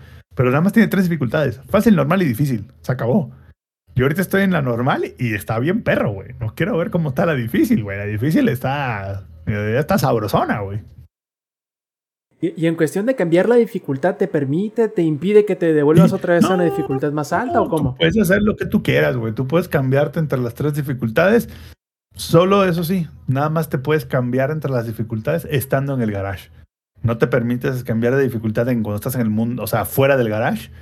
Pero hasta ahorita, güey, la neta, muy chido, güey. O sea, el, el, el tema de dificultad que le pusieron está muy chido, güey, porque se asemeja mucho al Need for Speed viejito. Por ejemplo, en el Most Wanted del original, si a ti te agarraba la policía, o sea, si te metían preso como tres, cuatro veces, te quitaban el coche, güey. O sea, ya te hacían así de impound y a la chingada tu coche, güey. Y tú así, es que es mi coche bien bonito. El juego decía, me vale pito, güey. Entonces, este juego no es tan extremo, pero sí te quita toda la lana, güey. Entonces, está, está muy chido. La neta, creo que me, me, me gust- me gusta mucho que, que, que se- seguramente EA, como no estuvo encima del juego, dejaron muchas libertades al juego. Y se nota, güey. Se nota por el poco marketing que le pusieron, que no estaba encima del juego. Y qué bueno, porque la neta está muy chido. Muy chido. No es Forza Horizon. Creo que Forza Horizon no lo. Por ahora no hay nadie en el horizonte que lo vaya a tirar. Pero es bastante bueno. Ah, nos preguntan aquí en el chat si está en el Game Pass. No está en el Game Pass, pero si tienes el Ultimate Game Pass, como puedes jugar las prim- 10 horas sin restricción, totalmente gratis, güey. Y, de hecho, yo lo que estoy haciendo es estoy jugando las 10 horas en la PC y aparte tengo las 10 horas del Xbox. Cuando lo sumas dos, son 20. Y además eventualmente llegará Game Pass porque todo lo de EA, ¿qué es? Y eh, EA Play, EA Play creo que se llama. Creo que sí. Llega in- invariablemente en algún momento. Como ¿no? seis meses, ¿no? A los seis meses creo que lo ponen ahí. Salvo que sea Battlefield que duró un año exactito. Pero porque Battlefield estaban esperando que saliera el Modern Warfare, güey. Sí, claro, claro. Tratando de Mm. sacarle todo el jugo posible. Exacto.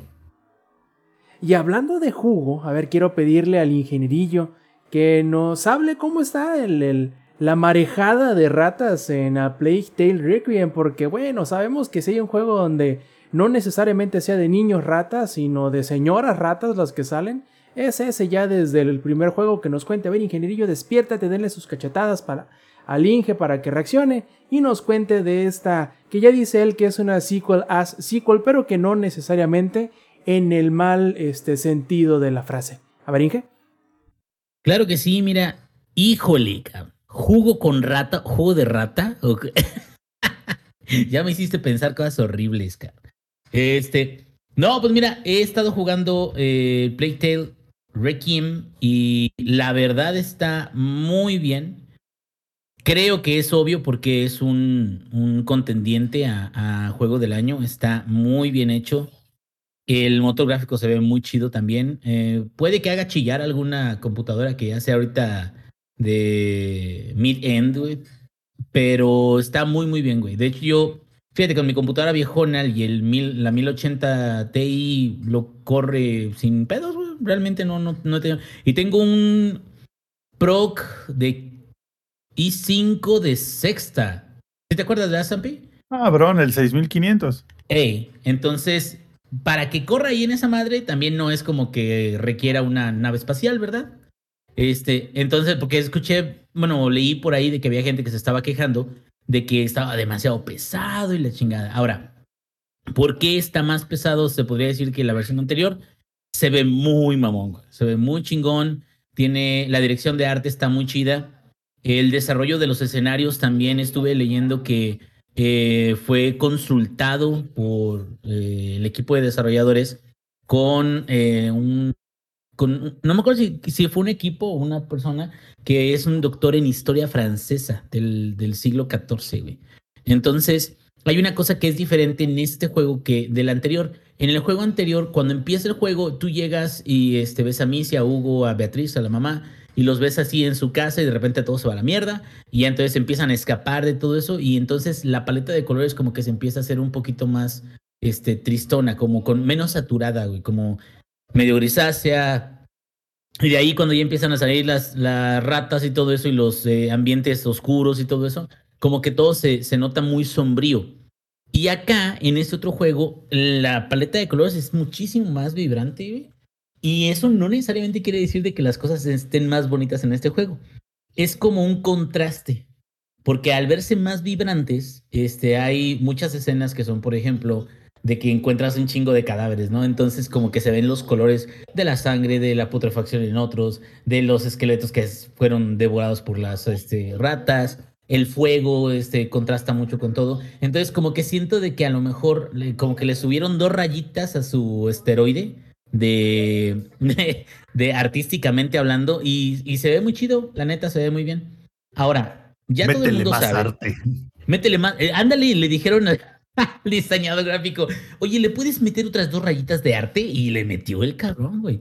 Pero este, bueno, eh, fíjate que de lo, lo, que llevo y todo eso, digo, por supuesto me tuve que dar mi refresco de, no refresco de cola, me, me di un refresco de, de la historia del de, de uno, del primero, que de hecho a mí lo que me sorprendió del primero era que decía, güey, o sea, yo pensé que esta madre ya se iba a acabar hace, no sé, güey, unos eh, dos horas y todavía sigue y sigue y sigue como las, ¿cómo se llama?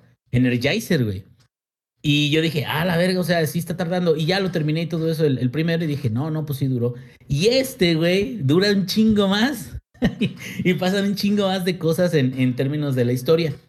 Eh, para aquellos que no tengan ni perra idea del juego, que me imagino que la mayoría lo tiene, este, pero para aquellos que no tengan ni perra idea, eh, desde el primero que fue Playtale Innocence, la historia es de una plaga, se puede decir, en el siglo XIV en Francia, donde las ratas son tantas y tan abundantes que se comen a la gente al instante, güey. Fíjate, güey. O sea, eso está Ala, mamalón. güey. No, es neta, güey. O sea, tú vas pasando bien tranquilo, güey, la bien chilling y la chingada, de repente la rata. cámara ya te la sabes, Ahora, ya te la cayeron. ¿no? sabes, güey. No, güey, no te dan chance de nada. Entonces, en el primero, utilizan mucho esa mecánica eh, de donde las ratas a lo único que le temen es al fuego. Entonces, al fuego y a la luz. Entonces, el, los Ah, yo creí- yo creí- rompecabezas. Yo creí que a la Sedena, güey. No, a esas son hasta aliadas. Pero bueno. A eh, los militares con tenis, dice. Sí. En, en serio, me vale verga. Bueno, este, eh, entonces se hace cuenta que usan mucho desde el primero eh, rompecabezas en, en los escenarios donde hay un chingo de ratas enfrente de ti, entonces tienes que resolver cómo vas a pasar por ahí. Tienes que generar una fuente de, de iluminación o fuego, o tienes que este, encontrar la manera de, de saltar por otra parte o darte acceso en otro lado. Tengo que decir esto, desde el primero es lo mismo. Son, no es para nada mundo abierto. Tiene alguno que otro lugar donde te puedes ir por un lado del escenario o por el otro. Pero son juegos muy lineales. Que podríamos decir que también God of War Ragnarok también tiene algo de ser lineal. No es que no te dé opciones, claro, en God of War Ragnarok te dice, y ahora puedes ir este lado, o ahora puedes ir este otro lado. Entonces, todo eso como que no necesariamente quiere decir de que el juego te permita hacer lo que, lo que tú quieras, ¿no? A tus anchas. Pero eso de sacrificar a lo mejor la libertad o la sensación de libertad, porque en realidad no es libertad, ¿verdad? La sensación de libertad de un videojuego, lo sacrificas eh, por la experiencia que le puedes este, ofrecer al jugador. ¿Qué quiere decir? Quiere decir que sí es muy satisfactorio, aun cuando sabes que los rompecabezas son muy sencillos, sí es muy satisfactorio superar una zona llena de ratas, güey. O sea, está, está chido porque es una sensación muy, muy este, peculiar, donde hay incluso algunas secuencias que no se hacen viejas porque no las utilizan demasiado, pero hay algunas secuencias donde las ratas te empiezan a perseguir, y es así de, córrele, güey, no ves, córrele, ah. Entonces, ese tipo de cosas están muy chidas. Y particularmente para esta saga, desde el primer juego, una de las cosas que fue como, como un tema incluso de conversación a la hora de desarrollarlos fue la utilización de las ratas. ¿Por qué? Porque cada rata es un bot individual. No son muy inteligentes. Tienen un diseño muy básico donde van a comerse todo lo que tengan alrededor o te van a comer a ti si tú apareces por una de las zonas donde ellas están pero cada rata es un bot individual, güey. Y tal cual, hay momentos en la pantalla donde hay, no sé, güey, este, 3000 ratas. A lo mejor igual y de esas 3000, el 75% realmente nada más es como para dar el efecto. Pero en realidad sí te están generando, ¿qué te gusta? Este, 1000, 1500 ratas o, o sí, 500, no sé que realmente están buscando, se están moviendo, te están, te, son, parte de... Te aplican la de no somos machos, pero somos muchos, güey. Exactamente, pero aquí este es lo chingón, güey, de que sí funciona bien. Funciona bien como mecánica. Lo único que se me hace como, bueno, para términos de que no se rompa el juego, cuando de repente iluminas un área, las ratas que se quedan atrapadas como en una esquina simplemente se desvanecen, güey. Lo cual me quedo, ah, no mames, ¿a se fueron, güey? Pero la otra es, güey, imagínate el pedo de tener unas ratas que no se desvanezcan por conflicto de, de ¿cómo se llama? De colisión. No, güey, o sea, y todo el pinche juego estarías teniendo problemas. Ahora, ¿eso qué quiere decir? Que realmente las ratas no son más que un peligro, son como los zombies en The Walking Dead. O sea, no es como un peligro constante, pero aquí lo bueno es que en este juego en particular le dan mucho más énfasis a las mecánicas, no nada más de iluminar zonas para que puedas superarlas, sino ya te ponen mucho más agresiva a la personaje principal o con la que juegas, que se llama Amicia. Amicia en el anterior también podía derrotar enemigos, de hecho tiene algunas peleas de jefes y todo eso. Pero Amicia en esta, en esta, bueno, Amicia. En esta. en esta. Pero Amicia, güey, este, sí, la mácula la cúcara mácara títere fue exactamente. yo también lo he pensado. dice, la mácula o como le digo yo, la cúcara mácara. Exactamente. bueno, el, el, punto aquí en este juego es que se, se quedó la gente así de, ¿sabes qué? Bueno, desarrolladores, ahora en este, súbele dos rayitas a la violencia.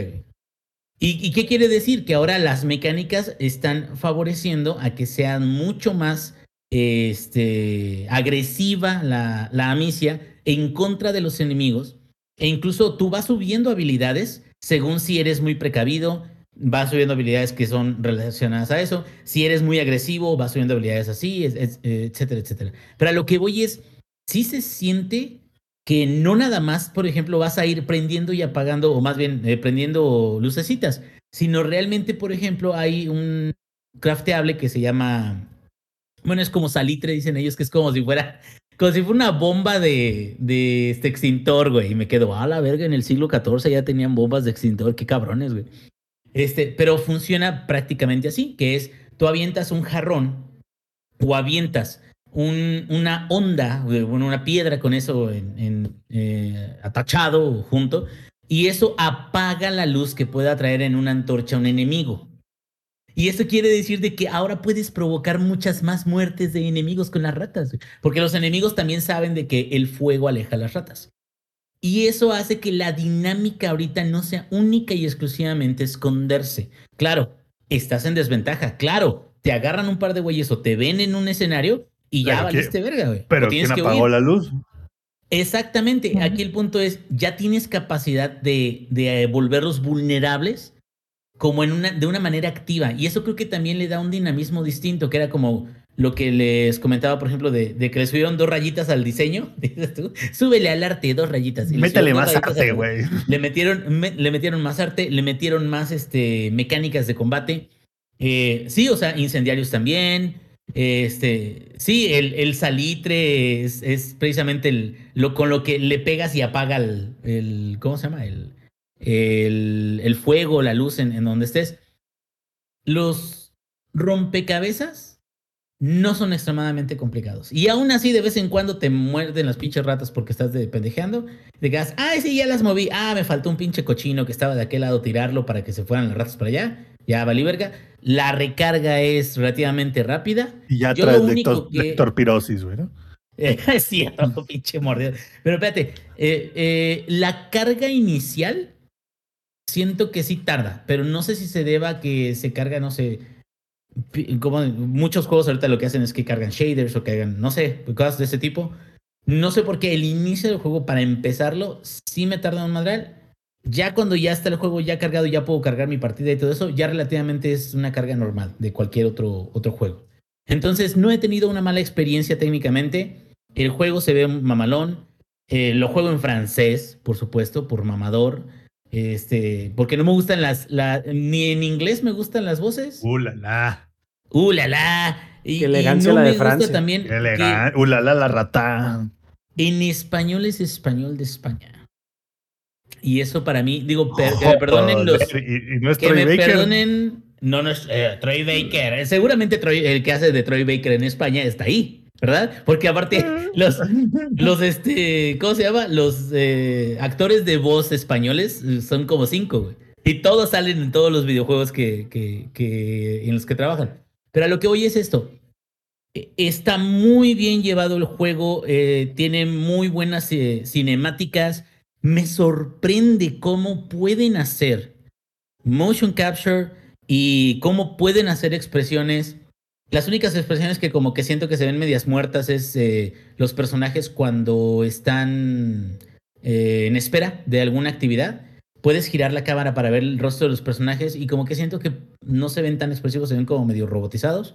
Pero las cinemáticas y el motion capture y el audio y la voz y todo eso me quedo, no mames Ubisoft, aprende, así se hace este pinche diálogo, así se hace un- una edición de una cinemática, güey. No que el pinche, este, ¿cómo se llama? Immortals, el, el Odyssey y el Valhalla están cortados con la misma puta tijera que me caga, güey, que es de que a la Todos hora son- que están hablando... Todos, todos bien acartonados, güey. Sí, pero está raro porque, güey, ya estamos en 2022 y, y siguen haciendo así los, los juegos. Pero bueno, es, ¿sabes cómo que es? Digo, no le llega el nivel, pero sí es como muy buena ejecución. De este, se ve a lo mejor cercano, no le llega exactamente al nivel porque siento que está muy cabrón. Como Hellblade, güey. O sea, como que se nota mucho las facciones, se nota mucho este, los movimientos naturales a la hora de hacer motion capture se nota que le metieron ahí un chingo de horas, güey. Y, y a lo mejor por eso cuando ya cambia de la cinemática al gameplay, en el gameplay yo lo veo como un poquito más limitado porque pues, a lo mejor ahí no le metieron tanto, ¿verdad? Pero bueno, eh, esa es otra cosa. Yo ahorita este juego sí siento que es muy buen contendiente. No he jugado ni jugaré Ragnarok hasta que esté en 30 dólares o 20 dólares, güey. Lo pueda comprar este, en mi PlayStation 5 Hasta- hasta de segunda el- mano. Hasta que esté en el pobre paz, güey. Ah, bueno, es que también va a estar en PC, yo creo, ¿verdad? En algún tiempo, pero bueno. Claro, güey. Este, sí, este Master Race, güey, a huevo. Pero a lo que voy es esto. Yo sí creo que tal cual como una aventura de principio a fin, sí está muy chingón. ¿Qué es lo que a lo mejor siento que no me gusta tanto del juego? Siento que la mácula cucaramácara títere fue, dice Sterlindos. La cucaramácara, dice, también es el uso típico de cámara de pasar por un lugar angosto porque en realidad estoy cargando. Sí, también ese, es un truco. Un truco de así de que, a ver, vamos a pasar por este lugarcito y en realidad está cargando los assets de, la siguiente zona. Pero a lo que voy es esto. Eh, a mí lo que se me hace eh, eh, medio como, como no tan interesante es el general del argumento, pero eso soy yo. Eso es un- algo muy personal. A mí como que el tema se me hace, ah, pues, o sea, el juego es ratas, el juego. ratas, fuego y salitre. y así, la venganza, porque aparte es secuela, ¿verdad? Entonces, ratas, fuego y salitre, la venganza. Electric Boogaloo. Sí, Electric Boogaloo, el musical. Pero a lo que voy es esto. En particular, yo siento que sigo la historia y la eh, estoy jugando y estoy avanzando y todo eso, pero realmente no hay algo que yo me quede así de ¿y qué pasó? ¿O por qué pasó esto? Guay. O sea, no me podría importar mm, dos pesos más el pinche Hugo, que es el güey más, el, el, el, el sidekick más este estorboso de, del primer juego y que ahora tienes que andar cargando para un pinche lado y para otro. Y acá también pues te toca. Pero a lo que voy es, realmente no, no me siento que haya conectado con los personajes. Y por ejemplo, ya lo hemos hablado y, me encanta comparar pendejada y media, perdonen ustedes, pero pues así soy. Hablé hace unos eh, podcast pasado, anterior, hablé de Pentiment. Y la forma en la que, en la que Obsidian te presenta a los personajes y hace que tengas ciertas interacciones con ellos, hace que te intereses por ellos. Hace que tengas ganas de saber y qué le pasó. ¿Sí me entiendes? Y acá es una aventura. Sí, ahora en 3D. ah, la venganza recargada, Electric Boogaloo, on Ice. Y ahora, el chiste es de que tú vas siguiendo la historia de Amicia, de Lucas, de Hugo, pero realmente como, a lo mejor no sé si, si, si el desapego es porque es en Francia. O no sé, o sea, la historia es como una película palomera de domingo, que se ve, es bienvenida, güey, porque no vamos a decir que no me gustaba ver películas palomeras de domingo. No, güey, a huevo que sí, claro que sí. Pero no es algo que yo dijera así, ah, no mames, se mamó con la historia. Entonces creo que a lo mejor en ese aspecto Pero, pero no trata de las ratas de los puestos de torta de aquí del metro, güey. No, no, no, no, no, no tiene que ver con eso. Pero a lo que voy es, creo que en términos de historia, sí le dan unas cachetadas bien buenas. O, bueno, se podría decir Elden Ring, aunque no es muy narrativo. Pero Elden Ring tiene un chinguísimo, chinguísimo de lore también. O hasta el mismo God of War Ragnarok, que es una historia que es así, te quedas a la verga. O sea, está con la continuación mucho más grande de todo, todo, todo, todo, todo. Y acá también, pero como que a lo mejor no sé si es por el, el, el demográfico al que pertenezco, por mis propios prejuicios, lo que sea, que podría ser, que a lo mejor a mí como que no me llama tanta la atención. Pero digo, esperemos de que lo pueda terminar, esperemos que podamos ver qué tanto este, tardo para terminarlo. Pero al final de cuentas, después de todas estas mamadas que les dije, la verdad vale mucho la pena. Y más porque, güey, no mames, está en Game Pass. Ya sé que no nos pagan ni vergas, pero está en Game Pass un juego del año, cabrón. ¿Qué vergas están esperando para jugarlo? Pónganlo, jueguenlo. Y la verdad, vale chingo la pena en lugar de que anden este, comprando el, el Season Pass de Fortnite, güey. Bien, pendejos son, güey, si compran el Season Pass. ¿Qué pasó entonces, Rap? Eh, te iba a preguntar, este... No, ya se me olvidó. ¿Compraste el... el, el- el- hablando de, ¿compraste el Battle Pass de, de Fortnite? Sí, güey. en la mañana. Perdón. Este. bueno, güey, o sea, digo, todos tenemos como que nuestras debilidades, ¿no? Entonces, este, pero no, sí, la neta sí, se los recomiendo, sí, eh, para jugar en, eh, en el trabajo, ah, a lo mejor mm, medianamente, porque las partes de la historia eh, son a lo mejor, las cinemáticas son medio importantes como para que tengas el hilo de más o menos qué es lo que está pasando, pero el gameplay en sí es muy sencillo, incluso el stealth, el, el sigilo.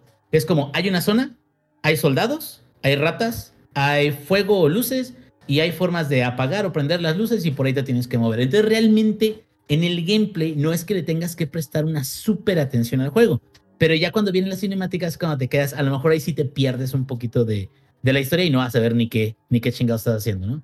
Y Oye, listo. que Eh, eh, una última pregunta, con eso que dijiste de que a lo mejor no te identificabas con la historia de la, de- del juego, ¿eso quiere decir que te pareció malo Turning Red nomás porque no eres una niña de 11 años?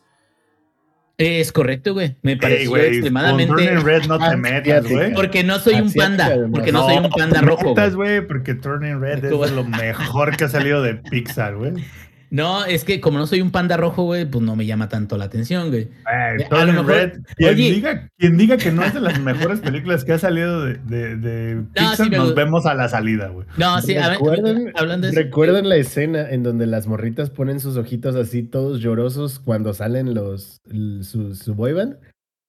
Esa cara tenía yo cuando veía My Chemical Romance. que no Así deja de ser güey. una boy band, güey, ¿sabes? Refleja Ya- exactamente ya, eso. es como, como Grand Advance, supongo, porque ya no son boys, pero es mi punto. Muy bien, y mira, aprovechando ahorita ya que el, el- el- el ex ahí ya dio señales de vida, a ver, háblanos de por qué, de por qué eres un hereje asqueroso y por qué el emperador debería mandarte sus legiones de la Inquisición.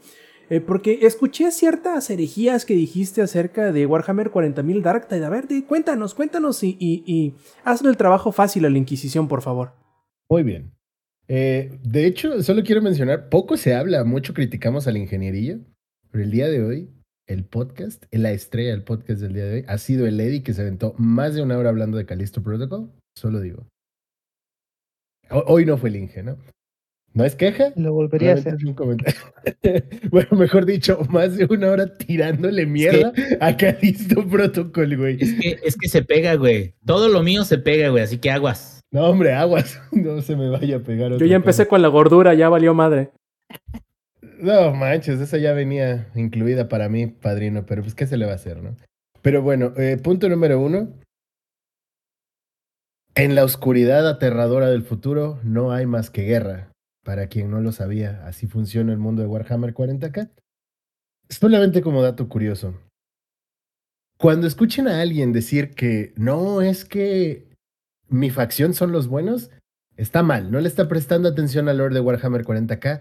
En un mundo en el que solo existe la guerra, no hay buenos. No los existen. No, no hay.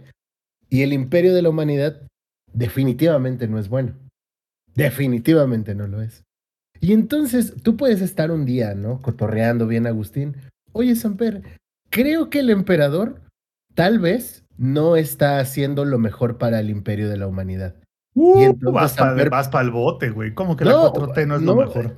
Eh, ahí, Exacto, va por ahí, ¿no? El tema, entonces, si osas cuestionar cómo es que están sucediendo las cosas en el imperio de la humanidad, eres un maldito hereje.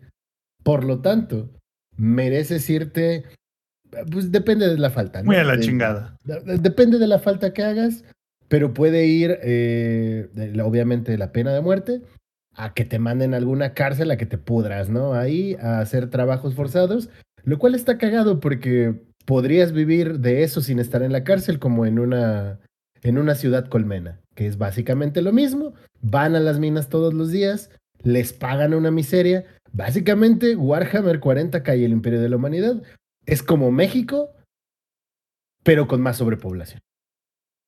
Con lo anterior dicho, nuestro protagonista, que eres tú mismo, iniciarás en alguna de las millones de cárceles que hay a través de la galaxia puestas por el imperio, ¿no? Para tratar de hacer entender a estos herejes que las cosas así no funcionan, como México, pero pues sí, es México, pero con más sobrepoblación, aún más. Oye, Lex, co- como dato, como dato al margen, igual si eres un muy buen ciudadano, puedes eh, tener la, la- el honor de ser elegido como esas 10.000 almas que sacrifican hacia el emperador para que nos mantenga a salvo del warp.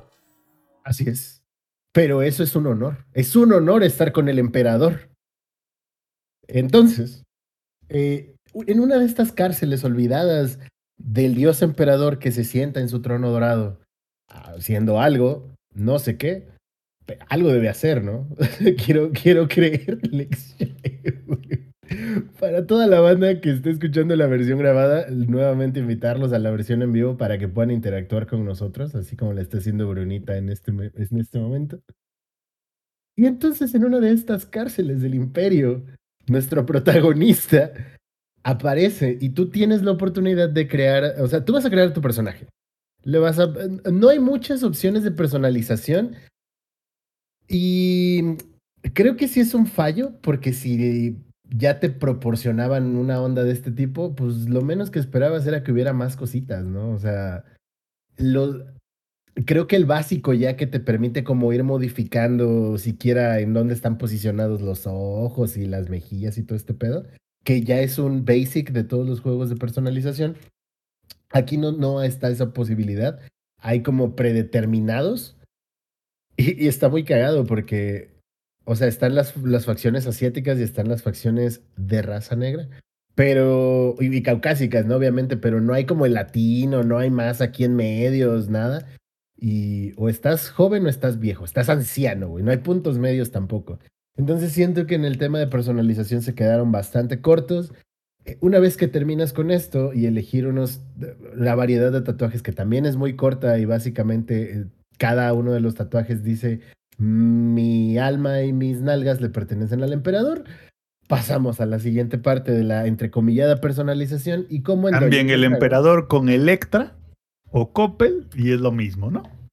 Pues Cada, ca- cada mes se sacrificarán 10 mil personas que no han pagado su crédito. Mira, recordemos que Electra al menos te da algo a cambio. En el mundo de Warhammer 40k, ese algo a cambio es, para muchas personas vale mucho, para otras personas podrías prescindir Está- de ella. es- estás diciendo que, los que lo que te da la religión no vale, Alejandro. Además de eso, me refería a poder seguir con vida, ¿no? Adicional a toda la fe que puedas tener por el dios emperador, es la vida, ¿no? O sea, si no quieres cooperar, pues te van a tronar o te van a mandar a jalar a alguna de estas prisiones, ¿no? En donde, oh sorpresa. Te van, a mandar a la, te van a mandar de albañil a la obra en Culiacán, güey. Rayazo del sol y sin, sin gorra. Puta madre. Con, con- con sensación térmica de cuánto, Roberto? Ahorita como de, no sé, como 32 grados a las 8 y media de la noche. Ah, bueno, muy bien. Y en una de estas cárceles que podrían bien estar en Culiacán o en Acapulco, algo oscuro sucede. Y hay una legión que está encargada de, una legión imperial encargada de lidiar con todas estas cosas que suceden en el bajo mundo para que no lleguen a nuestra fructífera sociedad que vive por y para la guerra. Entonces, esta sociedad adiestra soldados dentro de las cárceles para que sean brain dead people, o sea, soldados, y cumplan con las exigencias que requiera el imperio dentro de todo esto. Aquí es donde nuestro protagonista hace aparición después de una cinemática bastante curseada, lo cual es bueno a nivel historia. Eh, A nivel lore creo que tiene bastante, sobre todo porque últimamente es lo que va de los últimos dos meses, me volví un consumidor asiduo del lore de Warhammer 40k. Te tropezaste en una piedrita y caíste en el abismo que es 40k. Así es. Un día me dijeron, oye, güey, ¿no quieres jugar Kill Team? Y es como, de, ya tenía ganas de jugar 40k, pero es mucho dinero. No te preocupes, con Kill Team necesitas un escuadrón. Bueno, pues, ¿en cuánto me sale si me los imprimes en resina? Que no se entere Games Workshop de esto, güey. Eh, 600 varos. Todo, sí. Venga. Me lo regalé de cumpleaños y a partir de ahí pues empecé a consumir muchísimo más contenido, pero ya le tenía ganas a Warhammer en general y sabía cositas básicas. Antes de esto ya me lo había fumado también con Magic, gracias Magic, tomar lo poco de dinero que tengo. Y me fui, ¿no? En el rabbit hole. Y entonces Roberto me sugirió jugar Dark Tide. Y aquí estamos reseñando Dark Tide, que de momento al punto de lore me está gustando bastante, está entretenido y sí proporciona como mucho más. Y empiezan a llegar los fallitos. Siento que el juego está demasiado pesado, pero no debería serlo. Porque gráficamente está bien. Eh, gráficamente sí tiene cosillas, o sea, no es exigencia wow. Y precisamente por eso me sorprende que los cambios de pantalla, o sea, las pantallas de carga, son eternas, pero eternas. Incluso yo creí que había valido fruti fantástico porque, a ver, Había entrado a jugar y me había salido una notificación. Tu cuenta de la Microsoft Store no coincide con la que tienes activa. No vas a poder hacer las compras dentro del juego, lo cual pues ya lo sabemos, es obvio, ¿no? Y le doy OK. Y se quedó como otros tres o cuatro minutos cargando y dije, no mames, no me va a dejar jugar. Lo cerré y lo volví a abrir y me hizo lo mismo y esta vez fui un minuto más paciente. Y entonces cargó. Y esto ha sido una constante a lo largo de las horas de juego. Cada pantalla de carga es eterna y siento que el juego está siendo demasiado pesado, está cargando demasiado el sistema como para lo que realmente te está dando a nivel gráfico. Ojo, no digo que esté mal, solo digo que no para ese nivel de tiempos de carga. Ni Cyberpunk 2077 tiene esos tiempos de carga. Entonces, un punto negativo para Darktide. Eh, es un juego multijugador y me recuerda muchísimo, y esto le puede interesar a Eddie, a Destiny. Porque el formato es el mismo.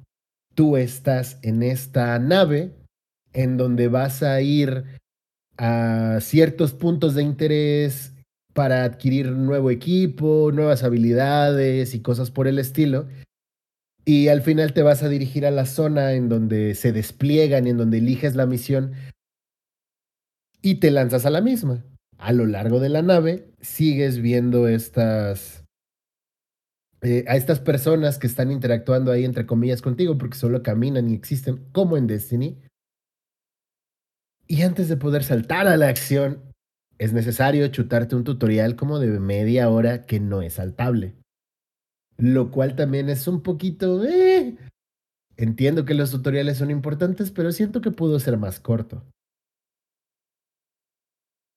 Eh, llegas, te van contando un poco de la historia y el por qué tu soldado está ahí, a pesar de que tú elegiste como en tu background cuál fue la herejía que cometiste para acabar en Santa Marta mirando al puntito rojo, ¿no? Como dice Brunita, y después repetir lo que dijiste ante la cámara, ve el puntito rojo. Me sorprende que sepa cómo sucede eso, ¿no? Brunita, ¿todo bien? Y la primera misión sí es abrumadora, porque siento que trataron de juntar como varias cosas, o sea, es como Destiny con Doom. Y de momento dices, no mames, eso suena bien, hasta que no está bien. Hasta que no está bien porque es abrumador por momentos. O sea, son hordas y hordas y hordas y hordas y hordas y hordas de enemigos. Y entonces la dificultad sí está relativamente elevada. Y para alguien que sea nuevo jugando puede no agradarle. Aquí va a haber sentimientos encontrados porque sí creo que la dificultad es alta, pero no es impasable. Lo que está cagado porque es la primera, primera misión después del tutorial. Así, grado de dificultad 1. escasean las municiones, escasean los puntos para recargar vida. Y si estás jugando solo, probablemente vas a morir, porque dependes de que tus compañeros te reanimen. Lo cual también es un punto negativo, porque si no tienes al menos un compañero de juego, vas a sufrir todo esto si no tienes la skill para mantenerte vivo a ti mismo. Y está cagado porque yo jugué con un comp y nos estuvimos reanimando entre nosotros, la verdad, porque sí caemos, sí caímos un par de veces. Y nuestros compañeros de equipo cayeron 16 veces durante la misión. Y entonces, afortunadamente, como estaba jugando con otro amigo, era como de revive al soquete que se cayó y yo te cubro. Y viceversa. Y hubo un momento en el que ambos caímos y fue como de, no, esta misión ya se fue al garete, ya no hay manera de salvarla. Afortunadamente, alguno de los otros güeyes se dio cuenta que si utilizaba uno de los botones en su teclado podía reanimarnos y lo hizo. Entonces, esto puede ser un, un punto en discusión porque yo creo que sí está un poco elevada la dificultad, pero igual está disfrutable y otras personas dirán que está impasable. Las misiones son largas. O sea, cada raid, por así decirlo, cada misión a la que te lanzas, sí requiere que estés dedicado una hora, yo creo. O sea, es un promedio de entre 45 minutos, una hora. Y terminas, se guarda la partida y puedes regresar. Bueno, regresas a la nave y haces tus compras y un largo, etcétera, y se repite el proceso. Como en Destiny. Entonces, el juego está bien, pero le daría calificación hasta el momento de regular. Porque sí, a mí me castró un poquito, o sea, sí lo sentí cansado. Sí fue como de, no creo que sea, no creo que sea de esos juegos que vas a hacer binge, de esos de que te clavas y te sigues y te sigues y te sigues. Creo que es una misión, ya estuvo por hoy, o ya estuvo por un largo rato, igual y más tarde después de la comida, más tarde antes de dormir, o mañana le puedo seguir.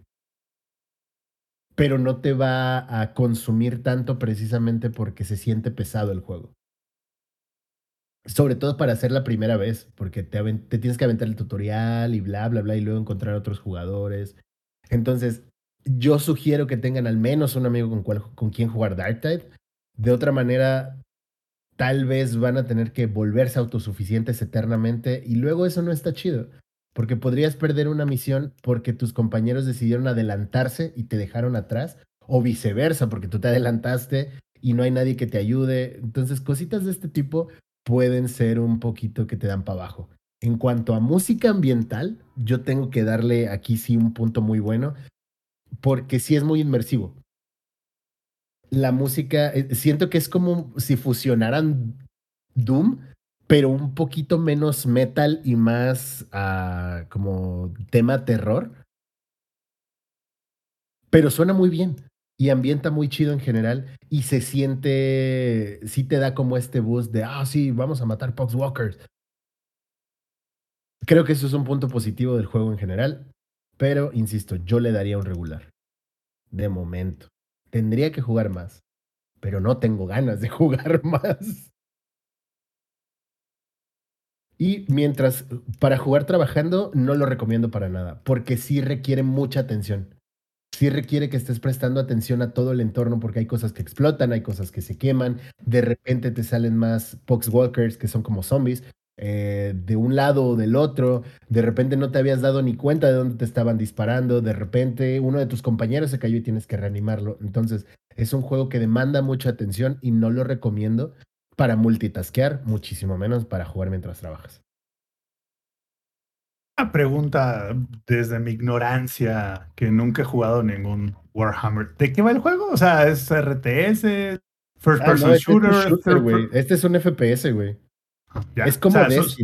Solo por preguntar, porque yo nunca he jugado ningún juego de, de Warhammer, entonces tenía la, digamos que tenía la duda técnica de, de qué mierda se iba todo el juego. Y es que Warhammer tiene diversos tipos de juegos. Oye, Diversos. Alex, Darktide es un FPS.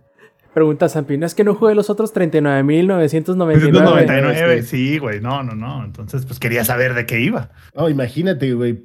Nos perdimos 2076 juegos de Cyberpunk. Güey, Sí, ponerte no al día con. Warhammer es un pedo, güey. Sí, va a estar perro, ya ni One Piece. Este, Ya ni One Piece. Pregunta. ¿Crees que me guste? güey? O sea, como para entrarle yo ahí a los, Sí, sí, jugamos juntos. a los madrazos imperiales. Sí, sí, jugamos juntos porque va a ser como de. Nos echamos una misión y luego nos vamos al DMZ, güey. Es como plano, para calentar. Yo creo que sí, güey. Yo creo que sí es como para un calentamiento, pero sí es un calentamiento pesadito, pues. O sea, yo sí sentí. No sentí ganas de seguir jugando inmediatamente, ¿sabes? Ese es mi tema y eso fue lo que me pasó a mí. Porque igual había tantas cosas a las cuales ponerle tanta atención durante tanto tiempo que fue de, ah, ya estuvo, no quiero seguirle. Tal vez mañana. A diferencia de DMZ, que es como de, uy, sí, está... La Uy, de- eso, y, eso, y eso que no llegaste a las otras misiones, güey. Y eso que nos quedamos en el tier 1. Ah, no, al tier 2 creo. Creo que sí llegamos al tier 2. Pero, pero, o sea, DMZ, y vamos a tener que meterlo otra vez porque sigue siendo un comparativo porque es un FPS. DMZ, más que sea un juego de horda, es un juego que te propone hacer algo específico. Ah, bueno, ve y consigue esto, ve y haz esto otro, y luego escápate. Y acá es sobrevive. Y está chido por ratos. Llega un punto en el que ya es cansado. y es mi problema con Dark Tide. No sé si nada más es mío o si en general más personas opinen similar sobre esto. Ahora, me falta dedicarle más tiempo y sí me dan ganas de hacerlo, pero no muy seguido, ese es el tema. Pero sí seguiré jugando Dark Tide. Está en el Game Pass, entonces ya que papá Microsoft, que no nos paga nada eh, todavía, ya patrocínanos por favor. Lo bajaré entonces. Ajá, o sea, si ya tienen el Game Pass, pues papá Microsoft les está diciendo que lo hagan. Pues inténtenlo, inténtenlo y si lo hacen, escríbanme en Twitter o en Instagram eh, cuál es su opinión, si les pareció, si ya son unos herejes o si se volvieron eh, fieles seguidores del dios emperador. Me parece bien. Y también lo que me parece mejor es eh, que yo creo que aquí vamos a terminar esta edición 295 del Show Team Podcast. Pero como es costumbre, vamos a pasar primero a los saludos antes de despedirnos. Eh, a ver, Lex, ¿cuáles son tus saludos esta noche? Saluditos para toda la banda que anduvo aquí en la versión en vivo. Eh, saludos para Reye Games y muchísimas gracias por la subcarnal. Saludos para Minog para Brunita, para Soy R2, para Heladito, para Villana Bru, para Mr. Lindosmack y para Mr. Krato, que anduvo jugando conmigo el, el Dark Tide, que ahí anduvimos volviéndonos soldados imperiales en contra de mi voluntad, la verdad, porque pues yo detesto al imperio. Lex Chairo otra vez, ¿no? Pero bueno, y para toda la banda que nos escucha en la versión grabada, recordarles que se den una vuelta en la versión en vivo para que interactúen con nosotros en tiempo real y puedan eh, comentarnos, ¿no? ahí mismo y leamos todo lo que tienen que opinar de momento. Y pues si no, pues mándenos un tweet a cualquiera de las cuentas de, de la racita que anda por acá. También ahí tenemos al ingenierillo viejo. ¿Cuáles son tus saludos esta noche? Pues saludos a toda la gente que me aguanta con todo lo que las los disparates y el ya siente ese tío que luego me cargo. Este, ya saben que no luego a veces hay que reconocer cuando uno se, se zurra fuera de la basílica, pero pues yo de mi corazón sano y mi pecho, eh, eh, eh, ahora sí de que con todo el cariño del mundo, saben de que los amo y pues en este su edición 295 es la que tenemos, ¿verdad? Este, Correcto. Ahora más que nunca voy a evitar, tratar de evitar de hacer ese tipo de pendejadas. Pero bueno, hablando de eso, eh, me refiero a no terminar mis juegos. ¿De qué estábamos hablando, güey?